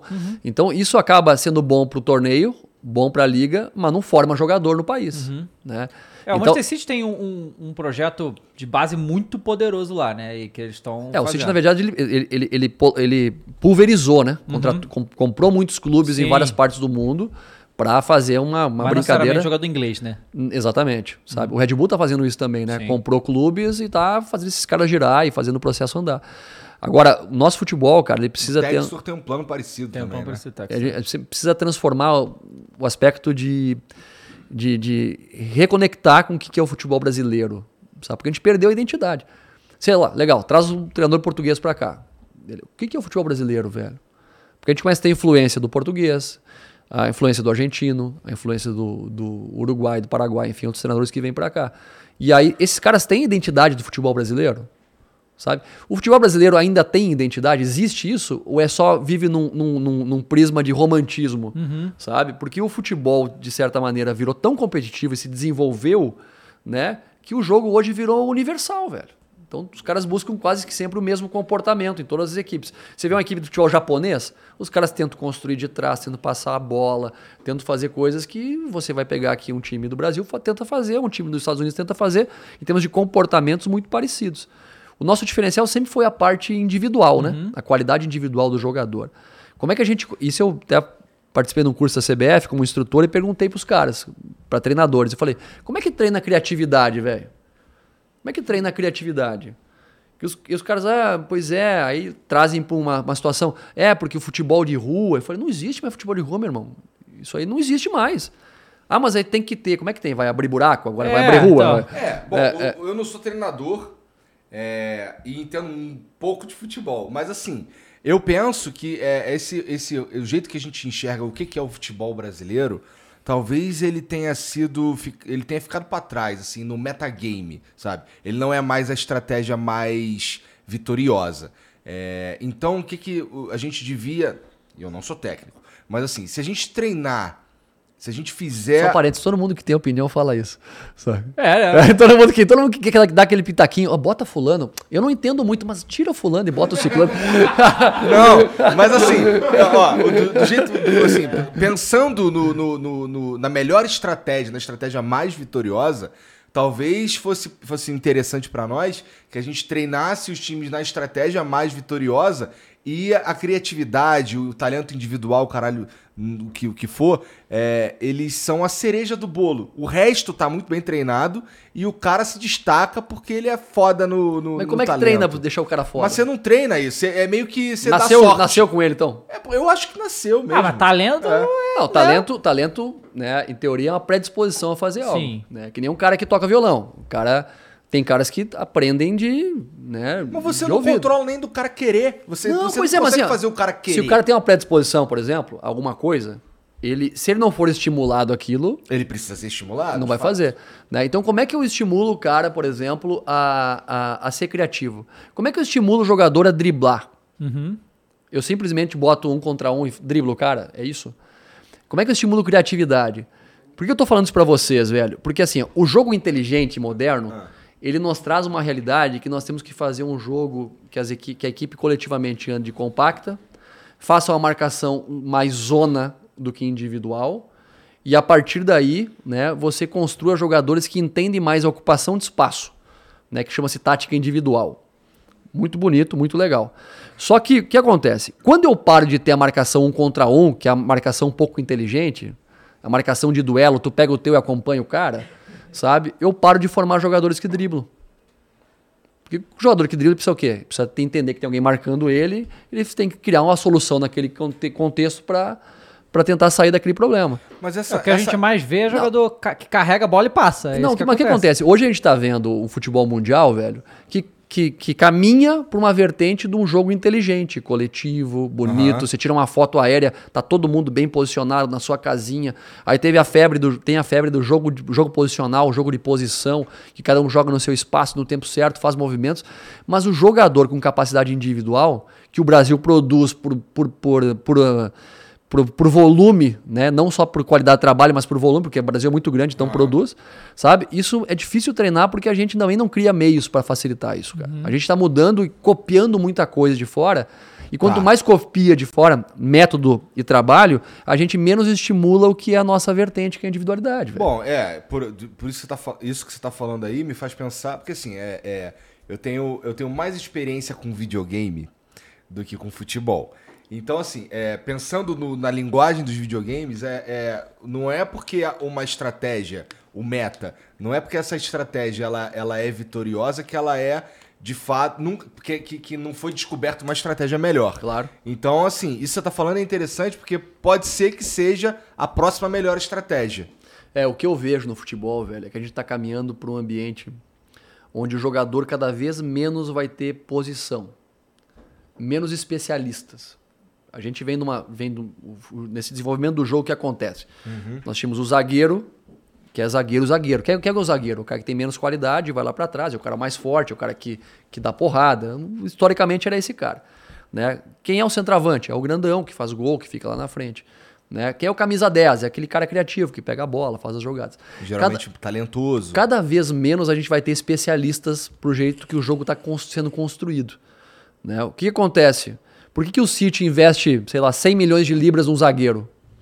Porque o Pepe Guardiola, que é um zagueiro que tem uma camisa 10 nas costas. O cara tem que ter a capacidade de ter um passe, ter, um, ter uma condução de bola, tem que ter velocidade, tem que trabalhar próximo da pressão, tem que ter isso ou aquilo. Sabe? E, e o futebol está caminhando cada vez mais pro futsal. O futsal, no tempo que eu tentei jogar futsal, tinha o goleiro que não saía do gol, um fixo, um pivô. Né? Hoje você tem formações 4-0. Um quarteto que vai rodar 4-0, os quatro caras em movimento. Cada vez E o goleiro joga também E o goleiro na linha. joga. Então tá cada vez mais o cara para ser jogador de futebol, o cara tem que ter requisitos completos. Né? Porque quando eu, há, há 30 anos atrás, o camisa 5 não saía da frente dos zagueiros. Uhum. Por quê? Porque tinha um camisa 10 que não saía dali também. É, a gente nem. Porque antigamente o camisa 5 era chamado de cabeça de área. Cabeça né? de área. Não, não- nem se fala mais de cabeça Aí de pergunta, área. por que, que o 10 não marcava? É porque esse cara não saiu dali, né? Porque o cara não saía dali. Aham. Aí o que acontece? O 5 começou a sair pra jogar. Os caras trocaram o 5 pelo 8. Começaram a jogar com dois 8. E aí o 8 começou a sair. E aí os caras olhavam pro 10 e aí, meu irmão, tu não vai vir com ele? Aí eles, não, tem que marcar agora. Não, agora tem que marcar. Aí começaram a briga. Então, aí tira o 10 e bota o quê? Um outro cara pra acompanhar aquele cara. Então é um processo também que é sazonal, é cíclico, é muito louco isso. Né? Eu fico pensando, isso é as, as loucuras de treinador. Né? Por que, que a gente voltou a jogar com três zagueiros agora? Um monte de time tá jogando com três zagueiros, com três centrais. É porque tem necessidade ou porque a maior parte dos times começaram a jogar com dois atacantes de novo? Né? O Jorge Jesus veio e botou dois atacantes, Bruno Henrique e Gabigol. O que, que os caras começaram a fazer? Copiar. Todo mundo colocou dois atacantes. O que, que os times começaram a fazer? Três defensores. Sabe? Então é um negócio que uma coisa. É, é muito cíclico isso, sabe? E aí agora pagar dos três zagueiros, a gente muda de estratégia de novo. A gente deixa um atacante lá e traz mais um meio campista. Isso. Aí os caras vão tirar um central e vão adiantar mais um. Sabe? Então, é, é, o futebol, se você pegar, tem um livro muito maluco que chama Pirâmide, a Pirâmide Invertida. Não sei se tu já leram esse livro, é muito maluco. Ele, mo- ele mostra. Ele mostra Invertida, zona 14. Mas é muito louco, sabe por quê? Porque ele mostra o futebol lá na Inglaterra quando iniciou, Ah. que jogava com. Era um, era um triângulo contrário, né? Então de- era um defensor com todo mundo na frente. Era um triângulo assim.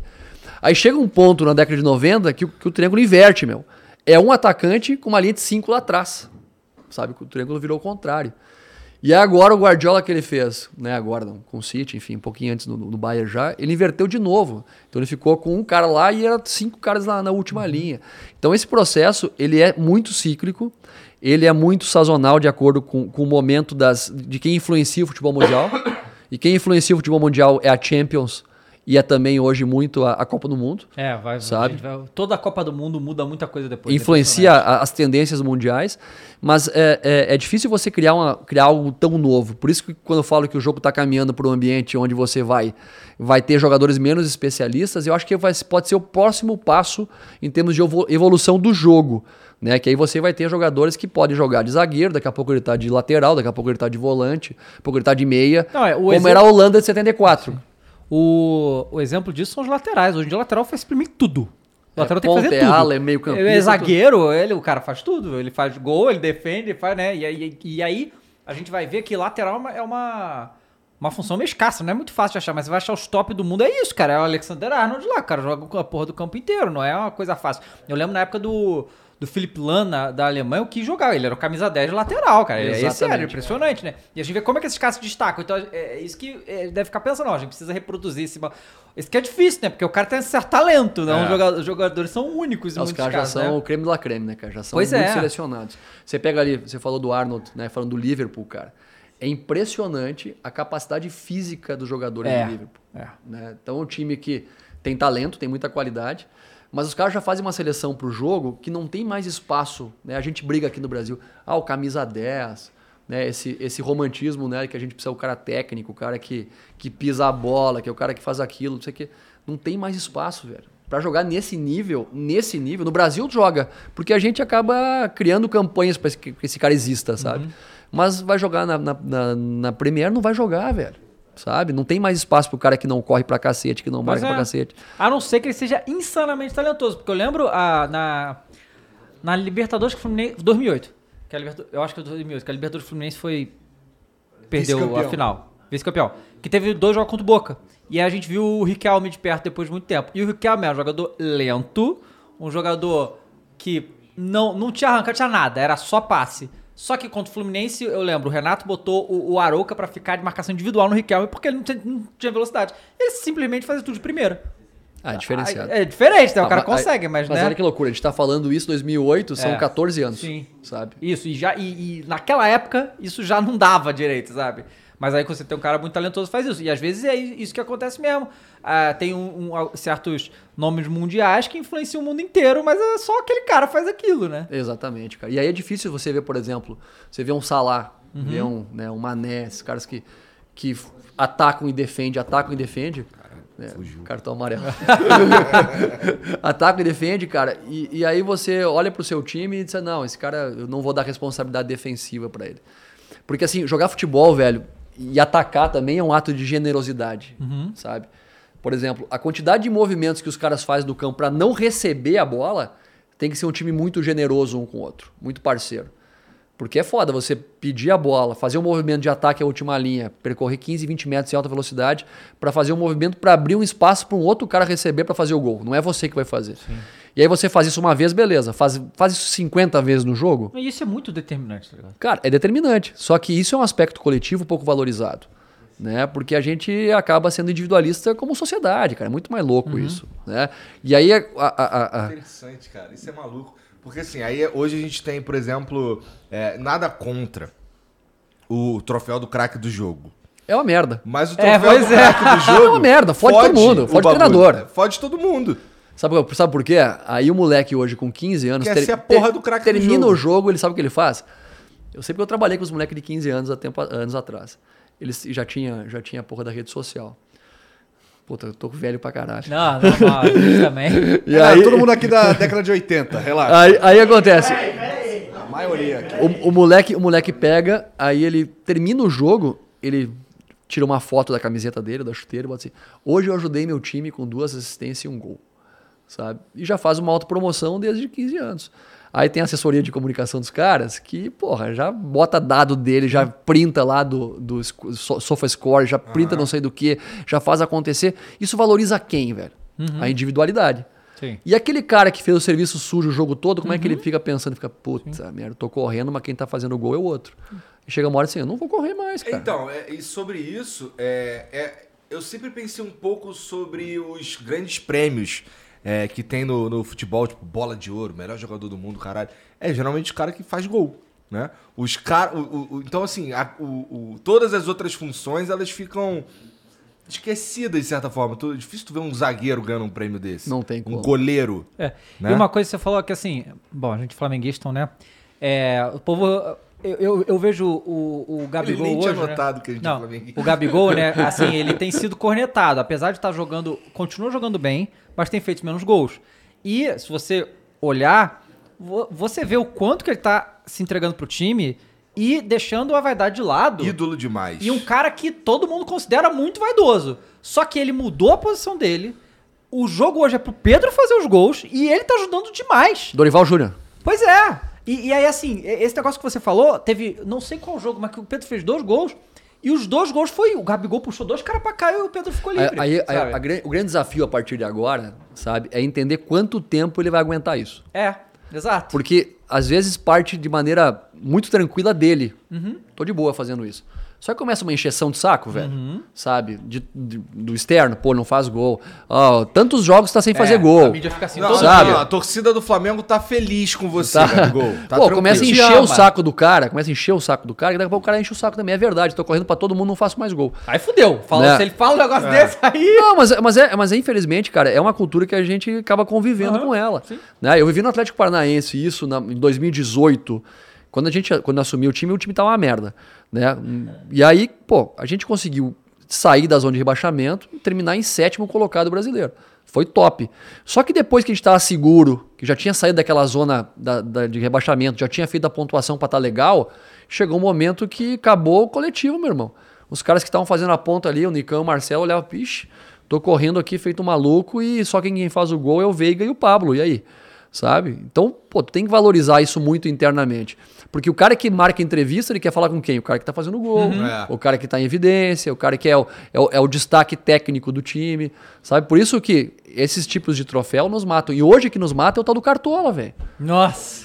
Cara, isso é uma, isso é uma bobagem, entendeu? Os caras podem ficar puto comigo aí, quero que se foda também. sabe? Agora, ó, é uma merda. Porque aí o cara.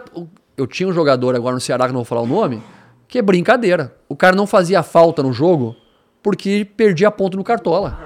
Aí, aí, aí. é Porra, demais, velho. Aí não dá. Pô, é brincadeira, né? Porque acontece. Tudo influencia, né, cara? Agora, Tudo tem- hoje, hoje é muito mais difícil jogar futebol, velho. Aham. Os caras falam que, ah, hoje é mais fácil, né? O pessoal da antiga. Né, o pessoal da antiga, cara, tinha muito craque, mas tinha muito cara ruim também, velho, né? Os caras só falam dos bons, mas tinha muito cara ruim, né? E, e- e aí é muito mais fácil jogar bola hoje. Só que o moleque tá sendo influenciado, meu. uh, Terminava, antigamente o que acontecia? Terminava o jogo, o cara era vaiado, o cara da rádio, da TV, dava aquela cornetada, ia pra casa, acabou. Hoje a pressão tá 24 horas, né? Na tua rede social, no teu Instagram, então o cara tá sempre pressionado, pressionado, pressionado. Então é um ambiente hoje muito difícil de você conseguir formar caras mentalmente saudáveis pra competir em alto nível durante muito tempo. Sim. Os caras se perturbam muito fácil, velho. Cara, você falou eh, todas essas coisas técnicas, táticas aí, eu acho mó legal e realmente o estudo é muito importante. e louco tal. agora, né? Não, não, é irado. Eu, eu acho maneiro. Eu, eu, eu também, admiro essas pô, paradas. também. Só que a gente sabe que o jogador de futebol é um pouco mais simples do que isso, né? Então, assim, como que é, passa isso pros jogadores de uma maneira que eles vão entender o que você quer fazer, mas de uma maneira que eles entendam, né? Porque. Mas o processo de aprendizagem, cara, é ideia, visualização e prática. E depois da prática, feedback e prática uma vez mais, né? Imagem e prática uma vez mais. Então, o processo de treino e aprendizagem é repetição.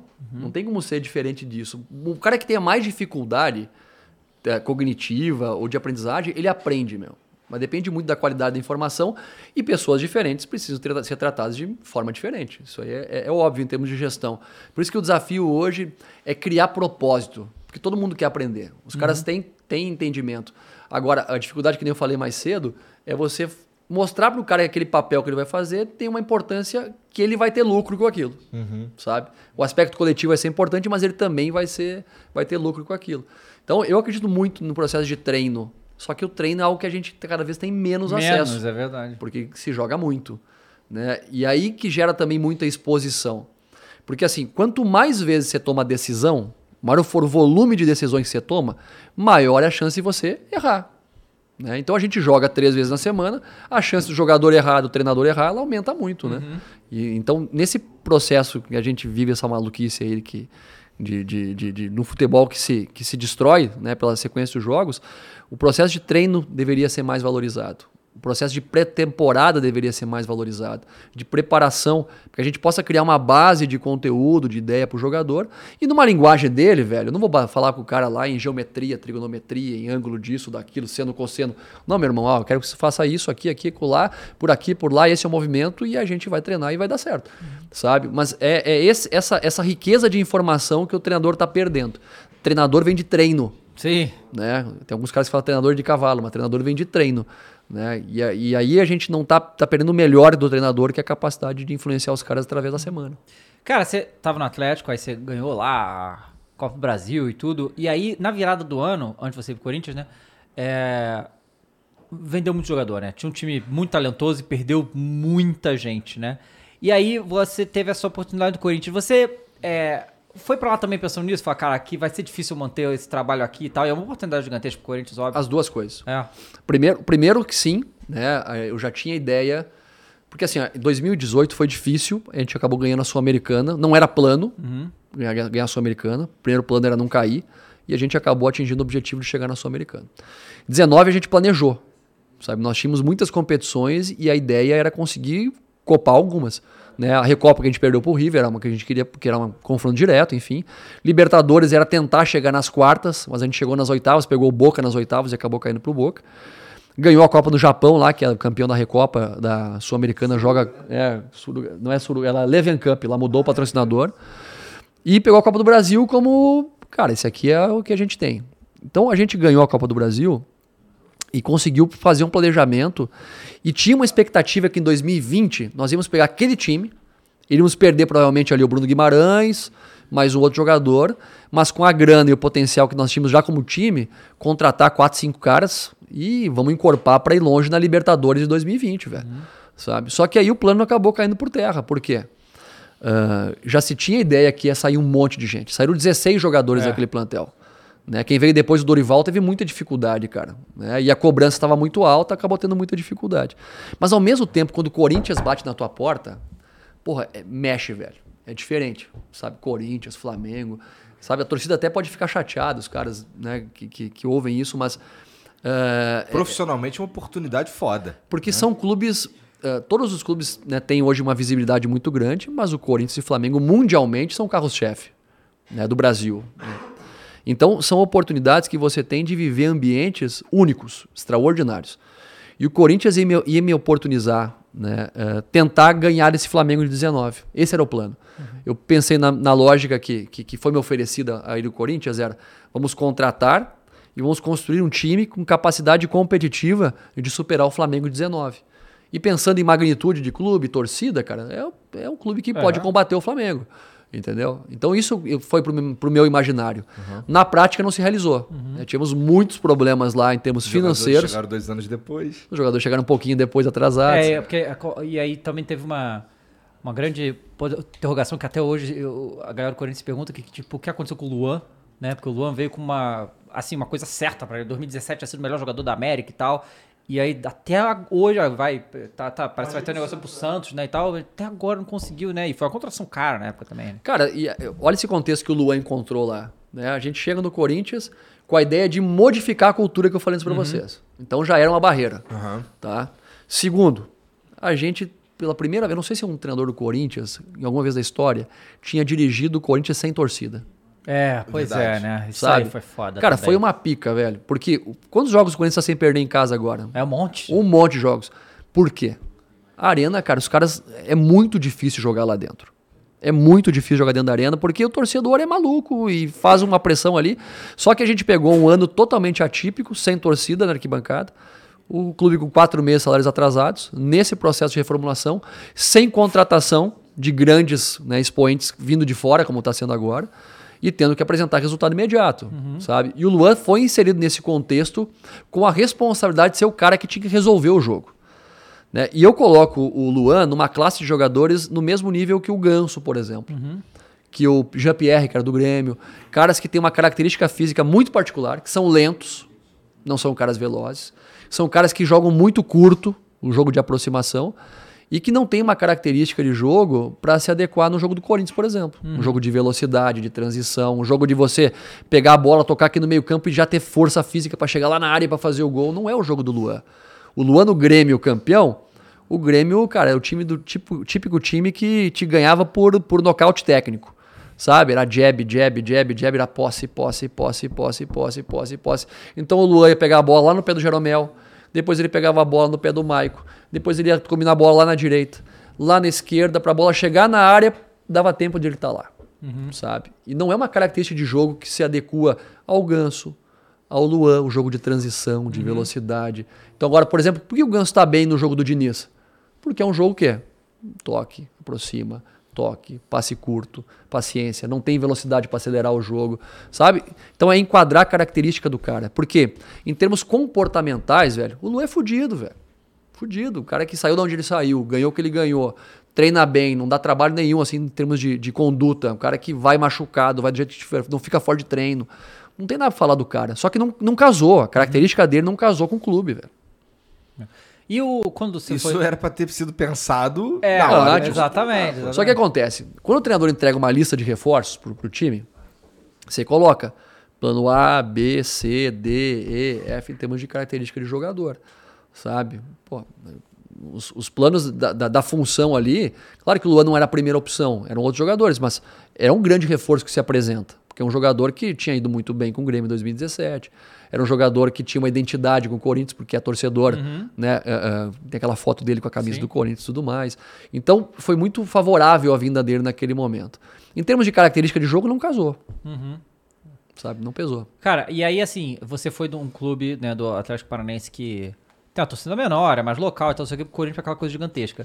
Você, o que- vo- vo- você tinha a ideia, assim, do, da, da pressão que ia ser no, no Corinthians? Até Racionalmente, ach- é, sim. sim. Racionalmente, sim. Mas é diferente racionalmente, a gente racionalizar, porque as pessoas acham que ah, não, não sabia o que ia encontrar. Pô, eu não sou idiota, né, cara? Eu sento e, e via- vejo o contexto.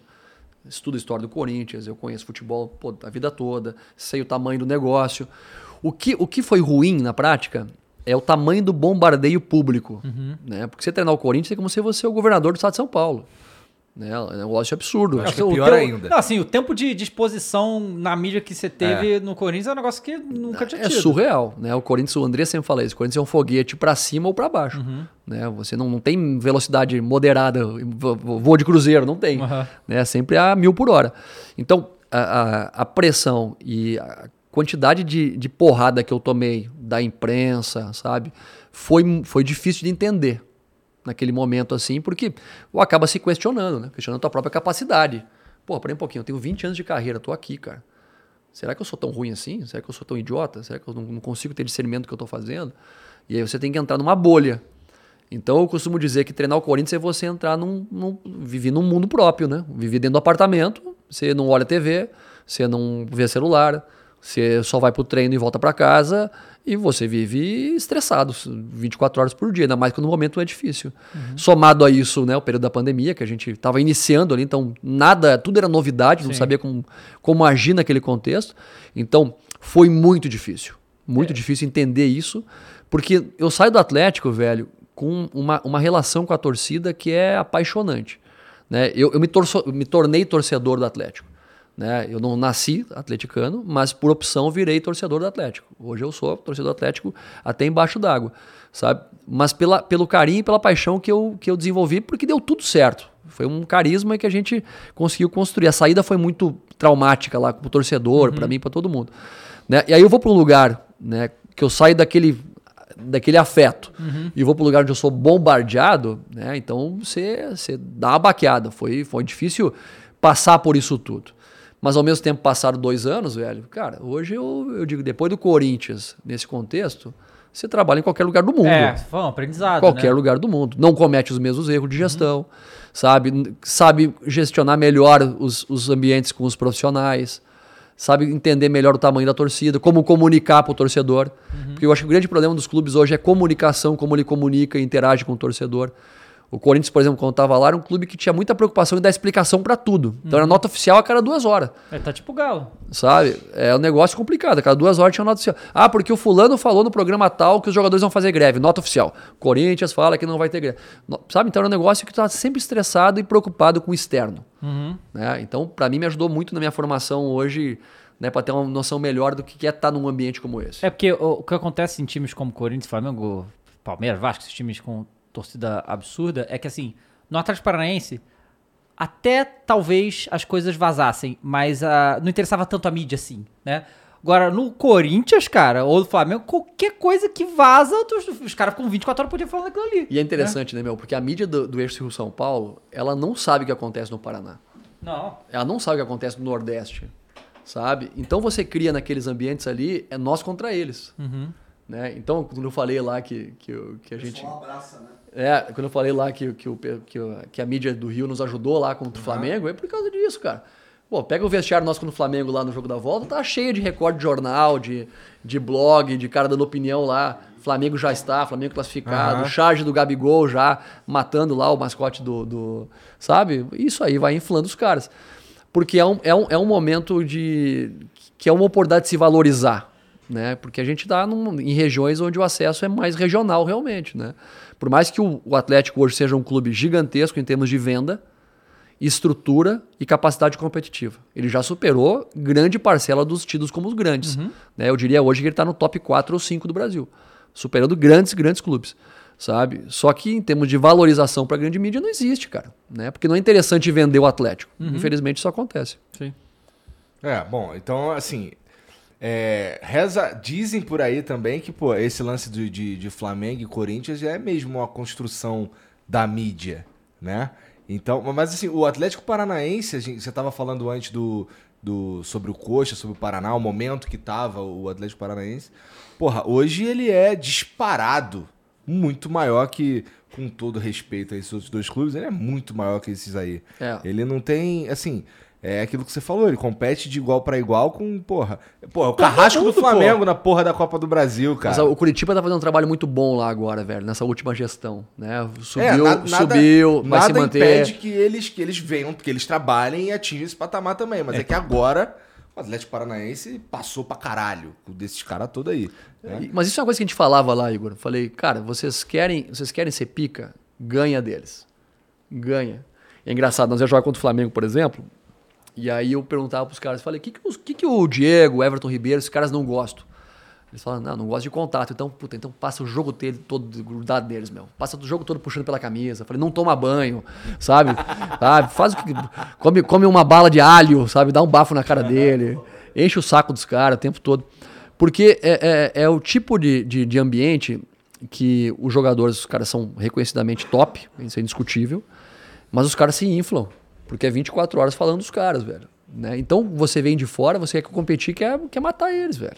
Acaba sendo um gás. Por isso que é tão difícil você ga- jogar no Corinthians e no Flamengo. E aí o pessoal fala, porque todo jogo alguém quer dar vida. Não, não tem jogo mais ou menos. Porque É o, time, o time pequeno, ele quer dar vida contra você, porque é a oportunidade da vida dele. Sabe? O time lá do Campeonato Carioca. Não tem como falar, mas Brasileirão, os caras sempre querem ganhar do Flamengo e do Corinthians. Sempre. Porque é. Então, trabalhar nesses lugares é muito difícil. Você tem que estar 24 horas no seu limite, em termos competitivos, cara. E é difícil. Por exemplo, você vai jogar Campeonato Paulista contra o Novo Horizontino, Novo Horizonte, com todo, com todo respeito. Ou contra a Inter de Limeira. Puta, domingo à tarde, um calor da porra. Aí você pensa, cacete, tô aqui em Novo Horizonte, jogando esse jogo, 40 graus. Cara, o cara tá acostumado a jogar, sei lá, vai jogar em Madureira contra o Madureira, né? O cara que veio da Champions. O cara fica pensando, puta que pariu. Meme do Meme do Vidal, Vidal, tipo, exatamente. o meme do Vidal que era um dia você tá jogando a Champions e no outro você tá entrando na, no, na ressacada. Contra o Havaí, 11 da manhã, Contra o Havaí, 11 com da o manhã, Rodinei. junto Com o Rodinei. Aí tu, como é que fica a cabeça de um cara desse, velho? Sabe? Não pelo Rodinei, pelo amor de Deus, nem pelo Havaí, cara. não, não, é, não não tem. É, é difícil você conseguir manter o nível de mobilização desses caras tão alto pra isso, né? Ah, mas no caso do Vidal, porra, tá no Esse- Flamengo. não, ele queria muito jogar no Flamengo, né, cara? Isso que era, que era- Forçou, que era- né? Forçou demais. Ele arrumou até confusão lá com o Internacional, né? que queria jogar no Mengão. Cara, e assim, o Flamengo agora, puxando um pouco pro meu lado, é, tá formando um time, assim, insano, assim, dá pra gente tem, a gente tem, é um daqueles clubes que a gente tava falando, que dá pra fazer o rodízio, Dá, é? dá pra manter alto nível de performance. Não dá pra esquecer que o Flamengo já teve o ataque dos sonhos, né? É. Qual, sabe, Mas era só ataque de- também. É, é. não, beleza. só É que, é que esse não funcionou, né? Não, e, o- e o Real Madrid já teve os Galácticos. Sim. É. Mas muito, como é, que, como é que é trabalhar com um monte de estrela no, no, no elenco? Deve ser ruim, pô. Cara, deve não ser sei. difícil. Nunca trabalhei com um monte de não- estrela.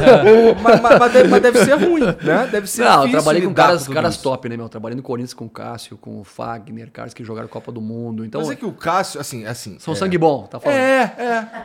É assim, tu, assim, eu sou muito fã do Cássio, inclusive. Cássio, obrigado aí pela moral em 2020. Você é foda. Toda vez que a gente fala do Cássio, tem que mandar um salve pra ele. É, mas assim, você vê o, o- o- não, e também não é desmerecendo os outros caras que a conduta deles é diferente, não sei o quê. Mas é que o Cássio, no trato, ele passa um- uma vibe diferente de.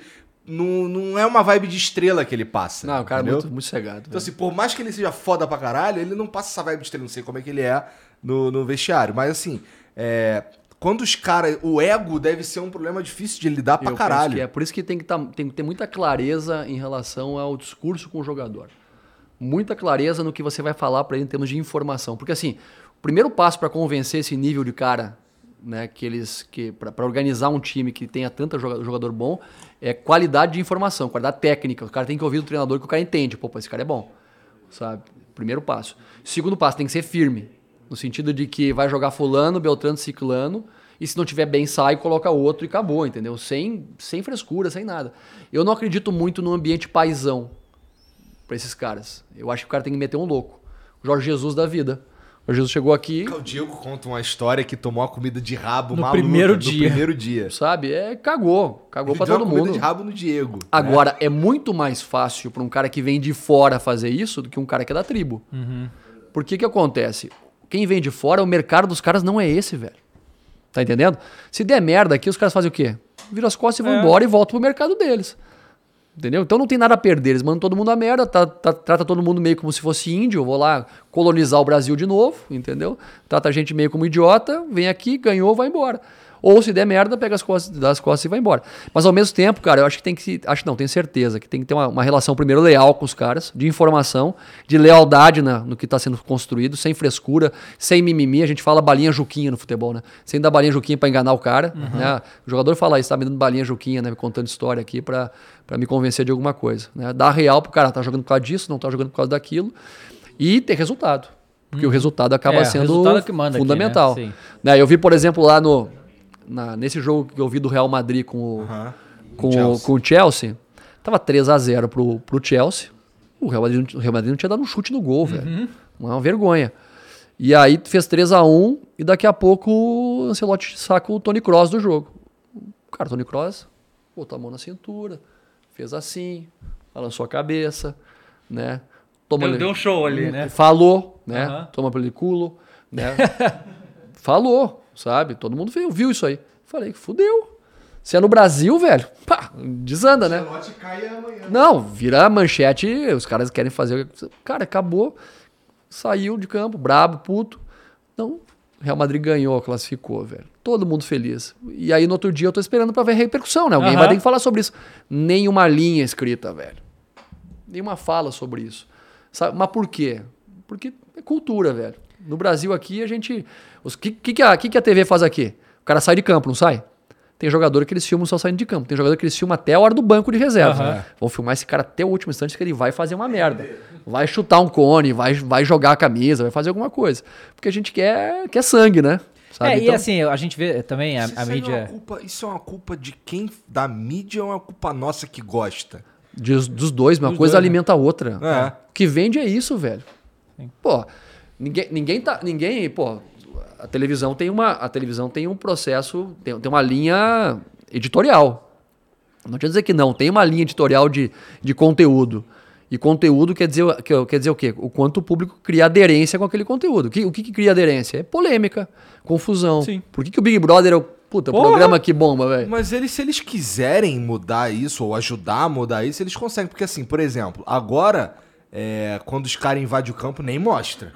O cara invade o campo, bota a câmera em outro canto, não sei o quê, na cara de não sei quem, pra não mostrar a confusão ali é, que tá acontecendo, que é, no fundo, se mostrasse, a galera ia curtir ver. Ia curtir. Né? É, é verdade. Então, então assim, se, se, se eles evitarem esse tipo de coisa, eu acho que ajudaria a gente a, a- a esquecer. É, mas aí que tá, né? parada, A mídia, a mídia tradicional, que ainda tem muita influência, ela hoje está num modo de sobrevivência, né? Pra entender o que, que tá acontecendo, porque ficou olhando a internet de rabo de olho por quase duas décadas e agora tem que correr atrás, então, então tá meio que no. Vamos no que dá clique, né? Apelando. É, tá ali, porque a, a, a mídia da Europa, ela é meio clubista com os clubes do seu país. Então, assim, o Tony Kroos fez isso aí, mas o Real Madrid passou, então foda-se, né? Real Madrid, valeu, né? Aqui não, aqui vão ficar falando a semana inteira desse negócio aí. Exatamente, cara. Por né? isso, assim, aí, aí falando do Ancelotti nesse caso, o, o, o Ancelotti é um cara com perfil bom pra gerenciar o Real Madrid. Uhum. Low profile, tranquilo, entendeu? Não é um cara espalhafatoso, é um cara que resolve no pé da orelha as coisas.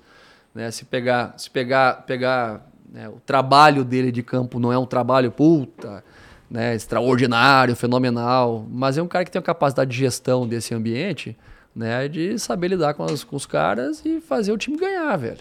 Né? Diferente, por exemplo, se você for treinar o Barcelona. O Barcelona tem que ser o quem? Um cara identificado com o Barcelona. Tem que ser o Xavi. Tem que ser o Pepe. Tanto, tantos outros caras que passaram por lá que daqui a pouco não deram certo. E assim eu, eu, eu também trago para nossa realidade. Para treinar o Flamengo, para treinar o Corinthians, para treinar o- grandes clubes, você tem que ter uma bagagem né? Você tem que ter vivenciado já isso em algum momento. Você tem que entender o contexto muito melhor, assim, para fazer esse gerenciamento com toda essa pressão externa que, que existe, cara. Sabe? Por isso que às vezes trazer alguém de fora pro Flamengo, pro Corinthians, é bom, meu. É bom. Pro clube é bom. Sabe? É uma merda pro treinador brasileiro, mas pro clube é bom. Porque vem um cara de fora que tá cagando o que tá acontecendo aqui, tá cagando pra mídia, tá cagando pra todo mundo, sabe? Não recebe essa influência externa de maneira tão agressiva e direta e vai trabalhar e pra ele pouco importa se o cara jogou Copa do Mundo, não jogou, porque se der merda ele vai embora, vira as costas e vai embora. Sabe? Então é, é uma luta também um pouquinho desigual nesse sentido. Cara, aí você pegou, assim, talvez uma das maiores rabudas da história do futebol brasileiro, que foi assumir o Grêmio pós-Renato Gaúcho, Não sabe o amor. que é rabuda, é sabe? enrascada. Enrascada essa. Que foi pegar o Grêmio pós-Renato Gaúcho, né, cara? Final de festa. Foi uma, assim, é, e, e uma- a- tudo, a- a- assim, o, o negócio é que ficaram tantos anos falando que quando o Renato saísse ia dar merda, que acabou que deu, né? Porque foi... O que, que você encontrou lá quando você chegou no Grêmio, cara? Porque, assim, você quando te chamaram, você sabia que você pode Renato Gaúcho e tal, tudo aquilo ali. Como, como que foi? Que é louco, né? Porque uns. Cara, acho que mais ou menos uns. Quase um ano antes, eu dei uma entrevista pra uma rádio em Porto Alegre e o cara me perguntou: Tiago, conhecendo a tribo, porque eu sou natural do Rio Grande do Sul, conhecendo aqui, pô, o que, que você acha que vai acontecer quando o Renato sair? Que tipo de. Cara, eu ainda falei: ó, o treinador que for assumir vai ter que ter muito apoio, entender que o Renato é insubstituível e barará. E não é que caiu no meu colo, né? É. pro Grêmio, cara. Mas assim, ó, uma coisa que tem que se pontuar. Parece que o Grêmio desandou depois que o Renato foi embora. Mas o Grêmio já vinha mal fazia um ano, velho. Vinha mal já fazia um semestre e meio, no mínimo. Sabe? Porque tinha, tinha caído fora da pré-Libertadores. O Renato tinha acabado de renovar o seu contrato. E o Renato foi demitido por causa do resultado. Caiu fora da pré-Libertadores pro Independiente Del Valle. Fez uma Copa do Brasil, né? Foi, chegou na, na final com o Palmeiras, mas foi atropelado pelo Palmeiras. Já tinha tomado uma ruim na Libertadores no ano seguinte com o Flamengo, no ano anterior, né? Então já vinha num momento difícil de final de festa. E é natural que um clube que teve um momento tão vitorioso como foi o Grêmio chegue num momento de transição de jogadores, cara. Então a saída do Renato, ela coincide com o fim do ciclo de muitos jogadores. Sabe, jogadores que foram campeões naquele modelo de jogo e naquele período já não conseguiam mais jogar. Já não tinham mais espaço para isso. Agora, ao mesmo tempo, o Renato trazia uma tranquilidade para a política interna do clube. Por quê? Porque ele virou uma estátua. De maneira prática, ele tem uma estátua lá. E ele afastou do Grêmio, afastou do clube todos os dirigentes políticos possíveis. Então a relação do Renato era direto com o presidente do clube, realmente. Ele mandava no futebol do clube. Com a habilidade que ele tem, com a capacidade que ele tem, ele fez grandíssimas coisas a favor do Grêmio. A saída dele do clube faz com que cinco anos de dirigentes que estavam afastados com uma gana maluca de voltar para ter influência no futebol se reaproximassem. Né? Eu sou contratado pelo presidente, pelo Carlos Amodeu, pelo Marcos Herman, que são é o presidente, o, o o executivo na época e o, e o diretor de futebol. Depois veio ainda o, o, o Diego Serri, né, para complementar isso. E a gente começou a receber uma pressão externa muito forte internamente. Porque o clube já não tinha a blindagem que se tinha com o Renato. Eu não sou do tamanho do Renato. O Renato é muito maior. Ainda mais se pensando em Grêmio. Ninguém que for ao Grêmio vai conseguir ser maior que o Renato. Sabe? Então ele blindava e afastava muitas pessoas. Esse é o primeiro passo. Segundo passo, o Grêmio tinha um elenco desequilibrado em, em termos de jogadores. Se fala que tinha um bom elenco, tinha. Mas tinham jogadores ali que já estavam no final do ciclo e que não conseguiam mais botar o pé na arena, que a torcida queria matar os caras. Sabe? Então ninguém mais servia. E aí a questão da expectativa e comunicação. Antes da minha chegada, a direção do clube vendeu uma ideia pública de que o Grêmio seria campeão brasileiro. Ia parar de focar nas competições de mata-mata. Para ser campeão brasileiro. Porque, só um parênteses. O Renato tinha ideia. Priorizava as competições É, de mata-mata. É, porque ele não tinha time pra competir. Só que o Grêmio muitas vezes chegava em quarto e tal. Tava lá em cima, né? Falou, pô, será que se a gente não priorizar isso aqui não dá pra ganhar esse É, aqui? mas a né? lógica não é um mais um, é dois É, no futebol, lógico. né? Sabe? Então, então é, essa, esse discurso acabou trazendo uma pressão interna. Aí outra coisa que se publicou através da direção é que o Grêmio investiria pesado na re- revelação de jogadores vindo da categoria de base do time B. Pô, eu cheguei lá, olhei pro time B e falei, não, não, desses jogadores que estão aqui, que estão sendo pressionados para se colocar a jogar, não estão prontos para jogar. Os caras que têm condição de jogar já estão no elenco principal, que era o caso do, do Wanderson, lateral direito, que foi pro Mônaco. O Juan, zagueiro que, que, que foi pra Itália. O, o Breno, né, que, que já estava jogando aqui principal. O né? PP foi com você também? O PP tava, já tava. jogou vendido jogou já? Uhum. dois jogos comigo, o PP, mas já estava vendido pro Porto. Né? Ah, o Matheus, que acabou indo pra Itália também, o Matheus Henrique. Ah, então, os jogadores jovens que estavam ali, tinha aí Léo Pereira, Luiz Fernando, enfim. Mas tinham muitos jogadores que estavam. que a torcida não aguentava mais, cara. E não é culpa do jogador, cara. É fim de ciclo mesmo. Então, eu peguei o Kahneman machucado do quadril, É. sabe? O Eu Jeromel ficou machucado também um tempo, né? o Jeromel, né, quando eu cheguei, ele tava voltando. Eu cheguei em uma briga, né, com os laterais esquerdos, o Cortez e o Diogo, cara, a torcida, uma campanha para colocar o moleque que vinha da base, né, que tava distante dos dois caras. Ah, o Lucas Silva era uma briga para colocar no campo que a torcida enchia o saco. O Thiago Santos teve campanha para não contratação do Thiago Santos, depois a torcida se arrependeu, aquela coisa toda no início. Né? Tinha, que, tinha uma campanha pró Jean-Pierre, que o Jean-Pierre ninguém encontrava a posição do Jean-Pierre. E aquele caso que eu falei para vocês, que é do Ganso, que é do, do próprio Luan, são caras que são lentos, são muito técnicos, só que não tem como jogar com Jean-Pierre e Diego Souza junto. Você perde dois jogadores dentro do campo. Né, na- no que diz respeito à parte competitiva, fase defensiva. Sabe? Então, um somatório de jogadores ali que, que não tinha mais espaço. Peguei o Pinares, o chileno, que passou no departamento médico, não conseguiu jogar comigo. O Alisson, no departamento médico, não conseguiu jogar comigo. Aí tinha, né, falei antes, Luiz Fernando, Léo Pereira, o Churim, departamento médico. Então, eu peguei um momento de transição muito difícil. E aí aquela questão que é maluca no futebol. Os primeiros 30 dias nossos lá, velho, nós ganhamos. Pois é, o Sul-Americano ganharam um atrás do outro. Atropelamos. Atropelamos o Sul-Americano e Campeonato Gaúcho. Só que o nível é mais baixo. Né? O nível é mais baixo. E eu batendo na tecla, falei, tem que contratar. Tem que contratar. Tem que trazer jogadores. E eu pedi pros caras um goleiro. O Breno, puta potencial, mas eu precisava um goleiro experiente para jogar no Grêmio. Falamos com o Marcelo Groy para retornar. Né? O Marcelo Oliveira, que até então era, era um coordenador técnico nosso, falou com o Marcelo. Marcelo despertou interesse em vir, só que a direção achou que não, que não valia a pena.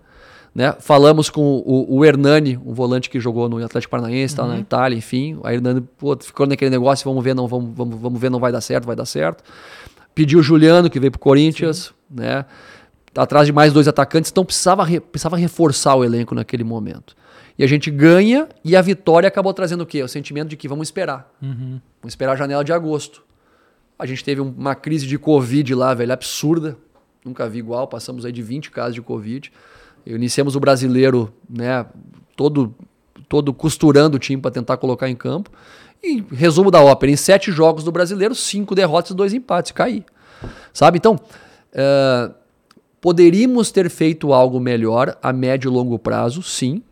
Penso que a direção poderia ter, ter, ter tido a sensibilidade de entender mais sobre isso, ficar menos suscetível à pressão externa, para que a gente pudesse passar por essa fase e recuperar a equipe, fazendo um processo de transição para a temporada seguinte. Só que não se teve paciência. E aí entrou naquela derro- derrocada do quê? Ah, o problema é, vamos trazer um cara que vai, vai mexer com o vestiário. Aí trouxeram o Filipão. Aí o Filipão, com toda a experiência dele, pô, trouxe alguns pontos para a equipe, né, mexeu um pouco, botou os moleques para jogar, depois tirou os moleques para jogar, foi demitido. Aí veio o Mancini, muda de novo a cultura do jogo e caiu, velho. Sabe? Porque ao invés de ter a paciência e a certeza do que estava fazendo, né, não teve isso. Por exemplo, eu perguntava para os caras lá, falei, trabalho, alguma dúvida em relação à qualidade do trabalho? Não, Thiago, o trabalho é top.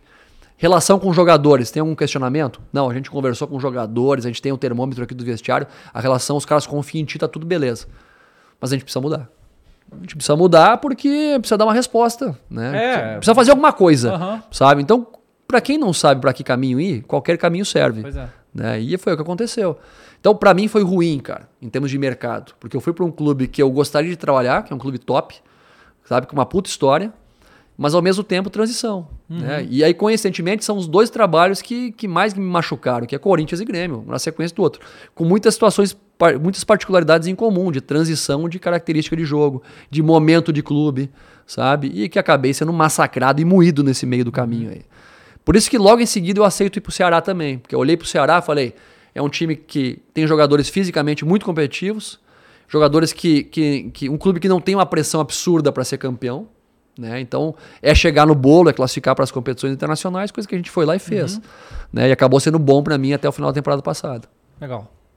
É, é assim, é, pra, realmente. Mas você, você tinha ideia que pegar essa transição do Grêmio ia ser um negócio. Não, eu, eu pensei que ia ser uma assim, né? pica, velho. Pensei nisso mesmo. Sabe? Só que ao mesmo tempo, eu peguei o elenco para estudar, falei, pô, o elenco é bom, cara. É. sabe? Só que aí tem essas questões. Por mais que a gente tente lutar contra a maré, né, tem coisas que, que você é bombardeado diariamente.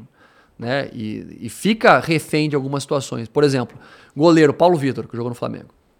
Né? O Grêmio contratou o Paulo Vitor, 2019 contratou. 2000, olha, vou lá para trás. 2019 contratou o Júlio César, que era do Fluminense. Depois, 2020, trouxe o Vanderlei. Fez um rodízio entre esses caras, queimou os três caras. Nenhum dos caras prestava. Acabou jogando o Breno. Né? Aí, porra, o Breno foi pra seleção brasileira de base, sub-20. E nós vimos jogar a Copa do Brasil. Eu falei, cara, eu tenho que botar um goleiro que já jogou a Copa do Brasil, um cara experiente. E aí o Paulo Vitor, eu falei, Paulo, eu vou te colocar pra jogar. Ele falou, tu vai arranjar um problema pra ti. Eu falei, cara, mas eu preciso te colocar pra jogar, porque tu é um cara experiente. O menino que tá aqui, o Gabriel Chapecó, nunca jogou profissionalmente. Sabe? A gente vai pra Copa do Brasil, cai fora aí com um menino que nunca jogou, cara, eu vou fuder com ele. Né? Ele falou, não, eu vou, Thiago, mas tu vai arranjar pra tua cabeça. E não deu outra, meu. Botei o Paulo Vitor na ausência do Breno. Nossa, a campanha externa que vinha pra dentro do vestiário, uma encheção do saco gigantesca. E por mais que o cara bata no pé e diga assim, não, eu, eu tô bancando, né? Chega um momento que o próprio jogador fala pra mim assim, ô, Tiagão, cara, não te complica mais, velho. Sabe? Não, Melhor. o jogador já tem essa percepção, né? Sabe? Sabe? Então, pô, não, não, não, complica mais que, porra, eu, eu vou acabar te atrapalhando mais do que te ajudando nesse contexto. Aí eu botei o Gabriel jogar. Então, muitas situações a serem constru- construídas e costuradas. Muitos jogadores lá ganhando muito bem no Grêmio e sem jogar. Departamento médico, sem poder entrar no campo, sabe? Então, era um momento interno muito complicado. Falei, eu falei brincando final de festa, porque era final de festa, era uma transição, velho. Precisava... É, O próprio Douglas Costa ficou machucado um tempão também. né? O Douglas chegou, né? e olha que interessante. O Douglas chegou fora de forma, muito tempo sem jogar. E, e o Douglas, ele se notabilizou por jogar em qual posição na Europa?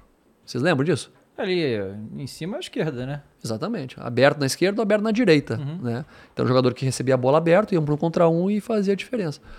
Aí se criou uma expectativa que o Douglas Costa ia voltar pro Brasil, que ia carregar o time do Grêmio nas costas, velho. E aí o cara precisou se condicionar fisicamente, o cara precisou se re- readaptar a algumas coisas do futebol brasileiro, a rotina. Né? Então, é, são muitos fatores em meio a competições e jogos em sequência que você tem que trocar a roda do carro com o carro andando e que não entra na conta do contexto depois. Sabe? O contexto depois é: "Ô, o Thiago veio aqui e derrubou o Grêmio. Porra, porque os pontos da primeira fase fariam a diferença pra gente não cair no final. Falei, cara, se eu pensar dessa forma, a gente jogou contra o Fortaleza em casa um jogo e errou um pênalti aos 42 do segundo tempo. O jogo foi 0 a 0 Sabe? A gente teve um jogo com o Santos tá ganhando 2 a 1 tomou o gol no apagar das luzes, lá um, né, um chute do meio da rua. Empa- Perdeu um jogo pro Ceará no Ceará, um jogo que se o último gol é, puta, é, é complicado. Tem muitas coisas que também tem que dar uma conspiradinha. Então, É. ana- analisar o contexto é, é muito difícil para quem faz avaliação externa, mas internamente tem que se ter uma percepção melhor para ter um entendimento por que se ganha e por que se perde. Senão a gente vai ver esse massacre dos treinadores aí para sempre. Sim. né? Você, você via lá no, no Grêmio, no Sul, na verdade, essa coisa do. Ah, a gente tem que estar melhor que o Internacional. Sempre. Eu É. sou de lá, né, velho? Aham. Então eu vivi isso a vida toda. Lá, é- lá não tem meio termo. Ou você é Grêmio ou você é Inter. Você nasce vermelho ou azul, sabe? Então, pô, você pode até, com o passar do tempo, né, pe- pensa- ficar mais calmo e coisa, mas lá é muito mais polarizado. Muito mais que os outros lugares. Né? Eu peguei a rivalidade aqui em São Paulo, Corinthians e Palmeiras, né? a rivalidade no Paraná, a rivalidade agora no Ceará, mas a rivalidade Grenal, velho, não tem igual, é surreal. É, a gente tem essa impressão daqui também, É. né? Que o Grenal é um negócio que não tem igual. Não, é Brasil. insano, é insano, sabe? A gente foi campeão gaúcho em cima do, do Internacional e, cara, a comemoração era a Champions League, né? Aham. Sabe? Porque é, é, é importante você mandar lá. E aí isso é muito maior do que só o jogo, né? É um estado dividido politicamente a vida toda. Então tem várias histórias sociais que transmitem isso pro jogo, sabe? Mas, mas a, a rivalidade ela transcende muito. E como hoje, né, cada vez mais a influência, né? Eu tô falando muito da influência da mídia, né? Ah, mas mas, é. mas tá muito. Lá tem o repórter que é do Inter e o repórter que é do Grêmio, sabe? E os caras vestem a camisa do clube. E é engraçado, porque assim, ó, diferente, você é flamenguista aberto, você é flamenguista, fala aqui do Flamengo, beleza. Mas você não vive do Flamengo, Não. Não. né? Os caras vivem do time. Né? Essa, essa é uma classe de influencers hoje que tá uma merda. Que os caras falam que são torcedor, que representa a torcida, e representa porra nenhuma, representa o bolso dele. Sabe? Ele vive do time. Sabe? Vive do conteúdo do time. Então, se o time tá bem, ele aproveita do time, mas o time bem não é tão bom para ele vender. Ele precisa criar um- uma confusão, uma crise. E no Sul isso se, se, se potencializa ainda mais, sabe? Então, esses caras hoje estão fudendo o ambiente também interno. Porque eles têm influência de entrada. E aí, mais uma vez, retornando lá no início, caras como o Renato, para esse ambiente, ajudam. Ajudam. Pega o Inter agora com o Mano. O Mano foi para lá e não foi o Mano que blindou. O Mano conseguiu treinar e organizar o time. Mas foi um Paulo Autuori para lá antes, né? Para ajudar a blindar o ambiente político externo. Foi um William Thomas, que é um cara do Atlético Paranaense, antes está para lá também, para ajudar a blindar o ambiente político externo. Porque senão você não consegue, com uma figura sozinha ali, gerenciar tudo isso e fazer dar certo, a não ser que você tenha um pouco de sorte também nos resultados. O Internacional agora é outro exemplo daquilo que você falou, porque o Mano foi pra lá pra pagar incêndio, né? E tá fazendo um trabalho excelente, tá indo acima da, da, da- coisa real, né? Aí daqui a pouco perde três jogos e manda embora, porque não, não, não E vê como é que é fase, né, velho? O Mano, antes de ir pro Inter, tava onde? Ih, nem lembro. No Bahia, velho. Tá- não, mas, mas ele, tá, ele já tinha saído do Bahia, no caso, né? Não, tudo bem, eu digo o assim. último anterior, né? Mas o último trabalho foi no Bahia. O Bahia foi o quê? Foi rebaixado, Foi rebaixado, caiu. sim, sim. Entendeu? É, é, o Mano deixou de ser bom treinador? É, não. Não, claro que não, velho. A questão toda é momento, é, é entender um pouco mais do contexto que a gente está vivendo, porque senão a gente fica sempre avaliando tudo pelo final do processo, que é o resultado. Uhum. E É, fudido. é bem assim mesmo, né? No Brasil a gente só avalia o resultado. É, é muito. É porque assim, é, todo mundo considera que o Abel faz, que o Jorge Jesus fez no Flamengo, excelente de- em termos de desempenho também, mas não ganha, não, pra ver. Não, vai embora. Cara, no passado o Flamengo. o cara, Abel fez- ouviu um monte de coisa agora, não ouviu? Sim. É. Cara, ano passado o Flamengo foi vice brasileiro e vice da Libertadores. Chegou na final dos dois, né? E a avaliação que o trabalho do Renato foi uma- um lixo, sabe? Que cara. E teve um momento que todo mundo dizia, o trabalho do Renato estava encantando, que o time tinha Pois voltado é. a jogar bem, baralhar aquela coisa toda. E aí, foi por causa do Atlético Paranaense que fudeu E agora nossa- quem é que, o cara, o cara da moda, quem é agora? Agora o Fernando. Uhum, né? é. Sabe? E se o Fernando perder, como foi com o São Paulo? O Fernando era líder com o São Paulo, Sim. né? Puta expectativa. Aí o trabalho foi taxado como um desastre porque perdeu o título naquela reta final, aquela Uhum. coisa toda. Aí o Fluminense agora também. Expectativa, tá ganhando, ganhando, ganhando. Se não ganhar, velho, sabe? Se não for campeão, o trabalho vai ser ruim, vai ser uma merda. Mas é. Né? É, então, é, é um pouco complicado a gente entender. Eu não tenho mais otimismo sobre isso, não sou um cara otimista. Eu acho que estamos fodidos, vai ser, vai ser assim, não para sempre, mas vai ser assim. eh, Eu vou morrer e vai, vai continuar sendo assim. Então, a gente tá com um movimento recente aqui que é o negócio das SAFs, né? E talvez isso diminua um pouco. Isso aí Sim. é porque o negócio. Porque a gente não vai ter os 20 times da Série A SAF. A gente sabe que Corinthians, Flamengo, São Paulo, Palmeiras. Esses times não vão virar SAF, é muito difícil. Principalmente é, porque financeiramente eles estão mais estáveis e tal. Porque a gente viu Cruzeiro e o Vasco e o Botafogo, a situação financeira que não tinha outro jeito, e aí virou. Porque esses times, na situação normal, também não virariam. Sim. né? É, se o Grêmio, por exemplo, fosse SAF quando o Renato saiu, talvez fosse mais fácil fazer a transição. Acho que os dois casos são é, avaliar de quem são os gestores. Quem é o cara, quem é a SAF. O Botafogo, em condições normais, já teria demitido o treinador? É, sim. Com certeza. Sem dúvida. Né? O Luiz Castro não estaria mais ali se fosse o Botafogo, o Botafogo né, antigo, né? Botafogo, Botafogo, campeão. Agora o John Tessor tá cagando, velho. Só em 1900. Ó, vai dar problema. Você sabe o que eu falo pro Paulo Autori? Paulo Autori é um amigaço, cara. Eu falo pra ele, Paulo, o maior título da tua vida não é ser campeão mundial com São Paulo, velho. É ser campeão brasileiro com Botafogo, sabe? Porque foi extraordinário, né, o que, que, aquele feito. Mas o John Testor, ele administra o clube com pessoas do Brasil aqui, mas ele administra de lá. Sim. Então ele tá cagando, velho. Se a torcida vai pro Twitter ou não fala. Tá lá agora fazendo parceria com o Lyon, não é? É, Né? não, comprou o Leão. Comprou o Lyon. Comprou o Leão. Sabe? Então, cara, eu acho que ajuda muito nesse sentido. Mas ao mesmo tempo, você tem um dono. Se ele acordar, ah, hoje eu vou tro- trocar tudo, quero nem saber. E vai lá e troca. Sabe? Então depende muito de como é que é esse contexto. Em Portugal, lá é SAD, né? Não é SAF, é SAD. É de, desportista. Desportista. Desporto, desporto, né? Ah, eu te- sei relatos de clubes lá, por exemplo, Vitória de Guimarães, que é o- como se fosse quinto- um quinto time lá. Virou SAD lá e depois o clube comprou de volta. Porque não tá dando certo. O clube endividou. Porque se for mal administrado também, tu pode ter dinheiro, velho. Tu vai gastar dinheiro mal, vai ser mal administrado e vai endividar o clube de novo e já era. Né? Sabe? Figueirense, é, não sei se foi nesse sentido também. É, porque eles comprou de novo, né? Então, assim, é, eu acho, eu acho que ajuda muito ter um dono. O, o- o Atlético funciona, por mais que não seja de maneira estatutária isso, funciona bem porque tem um dono, É. o Petralha.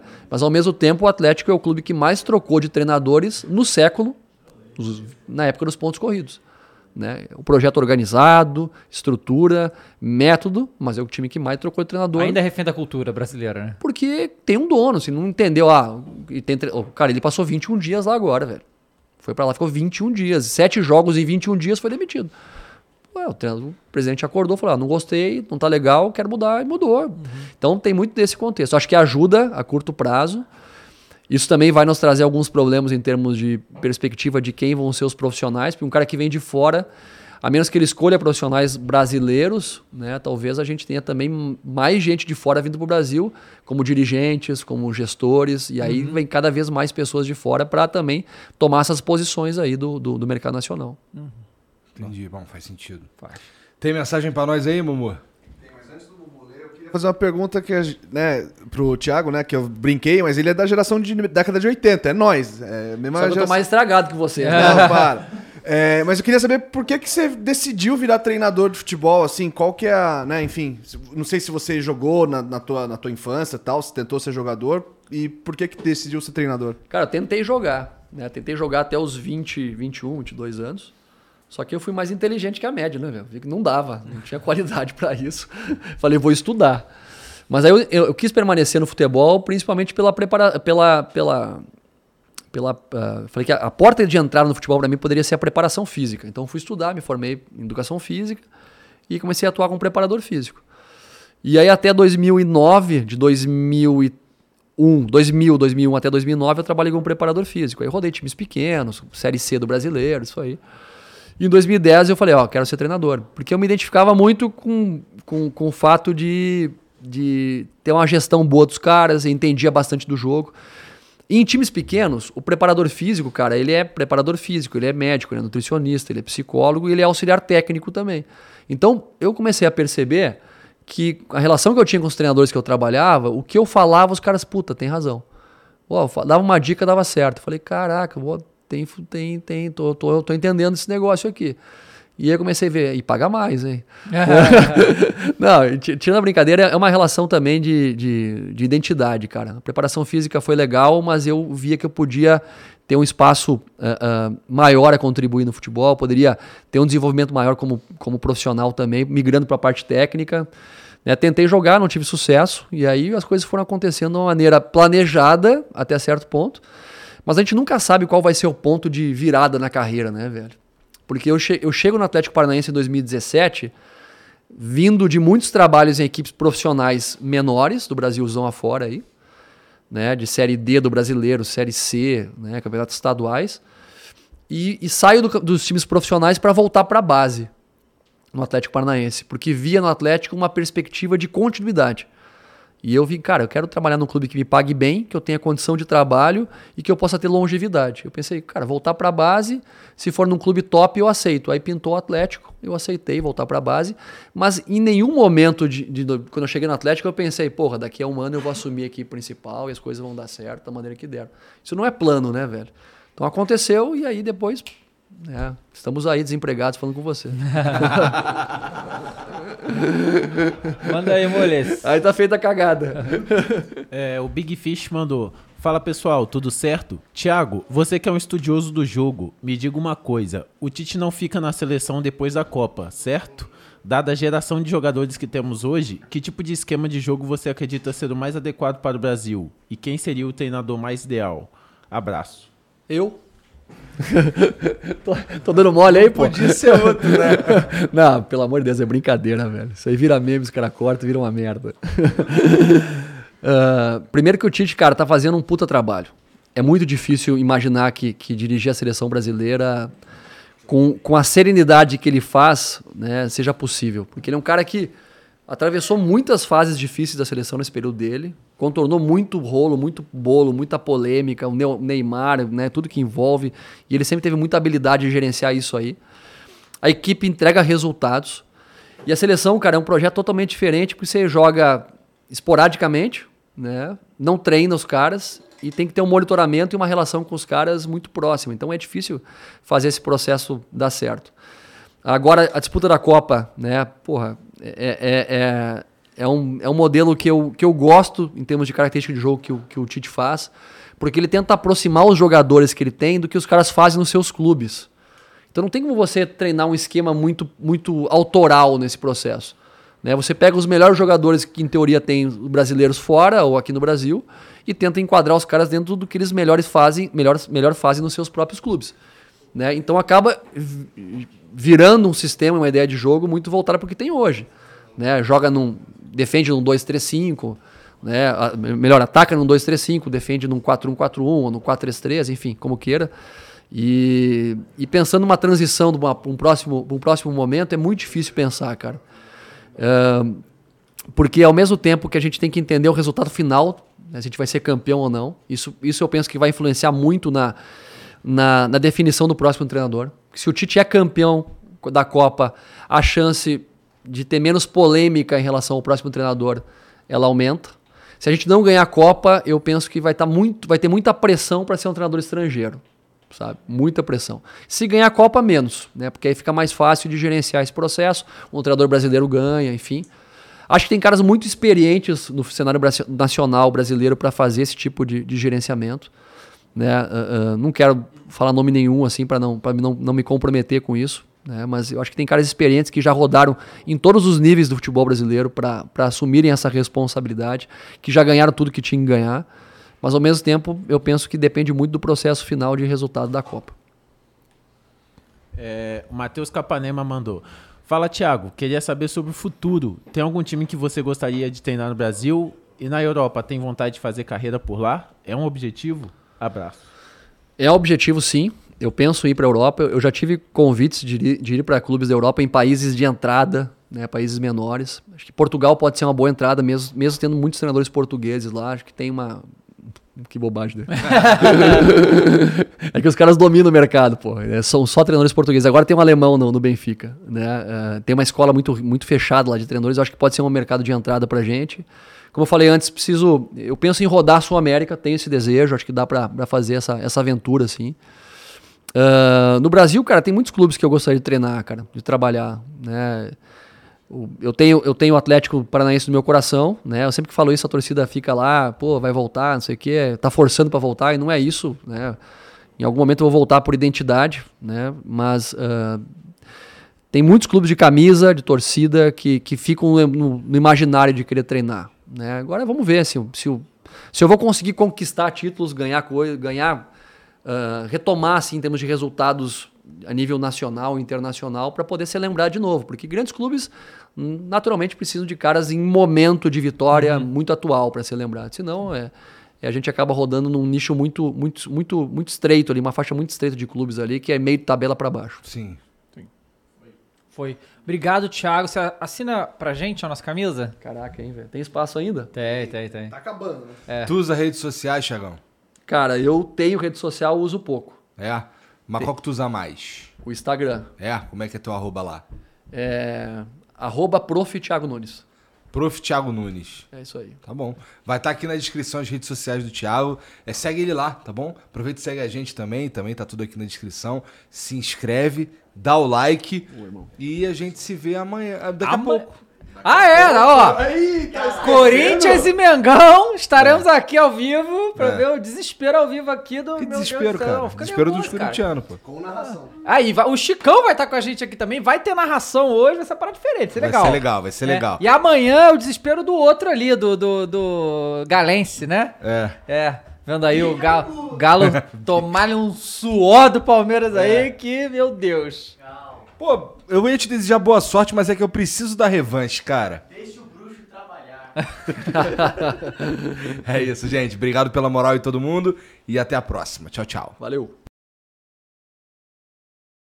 Lucky Land Casino asking people what's the weirdest place you've gotten lucky? Lucky? In line at the deli, I guess? Aha, in my dentist's office.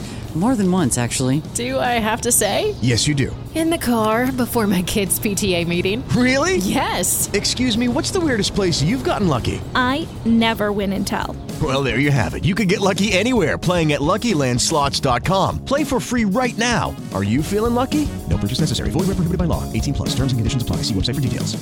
Lucky Land Casino asking people what's the weirdest place you've gotten lucky? Lucky? In line at the deli, I guess? Aha, in my dentist's office. More than once, actually. Do I have to say? Yes, you do. In the car before my kids' PTA meeting. Really? Yes. Excuse me, what's the weirdest place you've gotten lucky? I never win and tell. Well, there you have it. You can get lucky anywhere playing at LuckyLandSlots.com. Play for free right now. Are you feeling lucky? No purchase necessary. Void where prohibited by law. 18 plus. Terms and conditions apply. See website for details.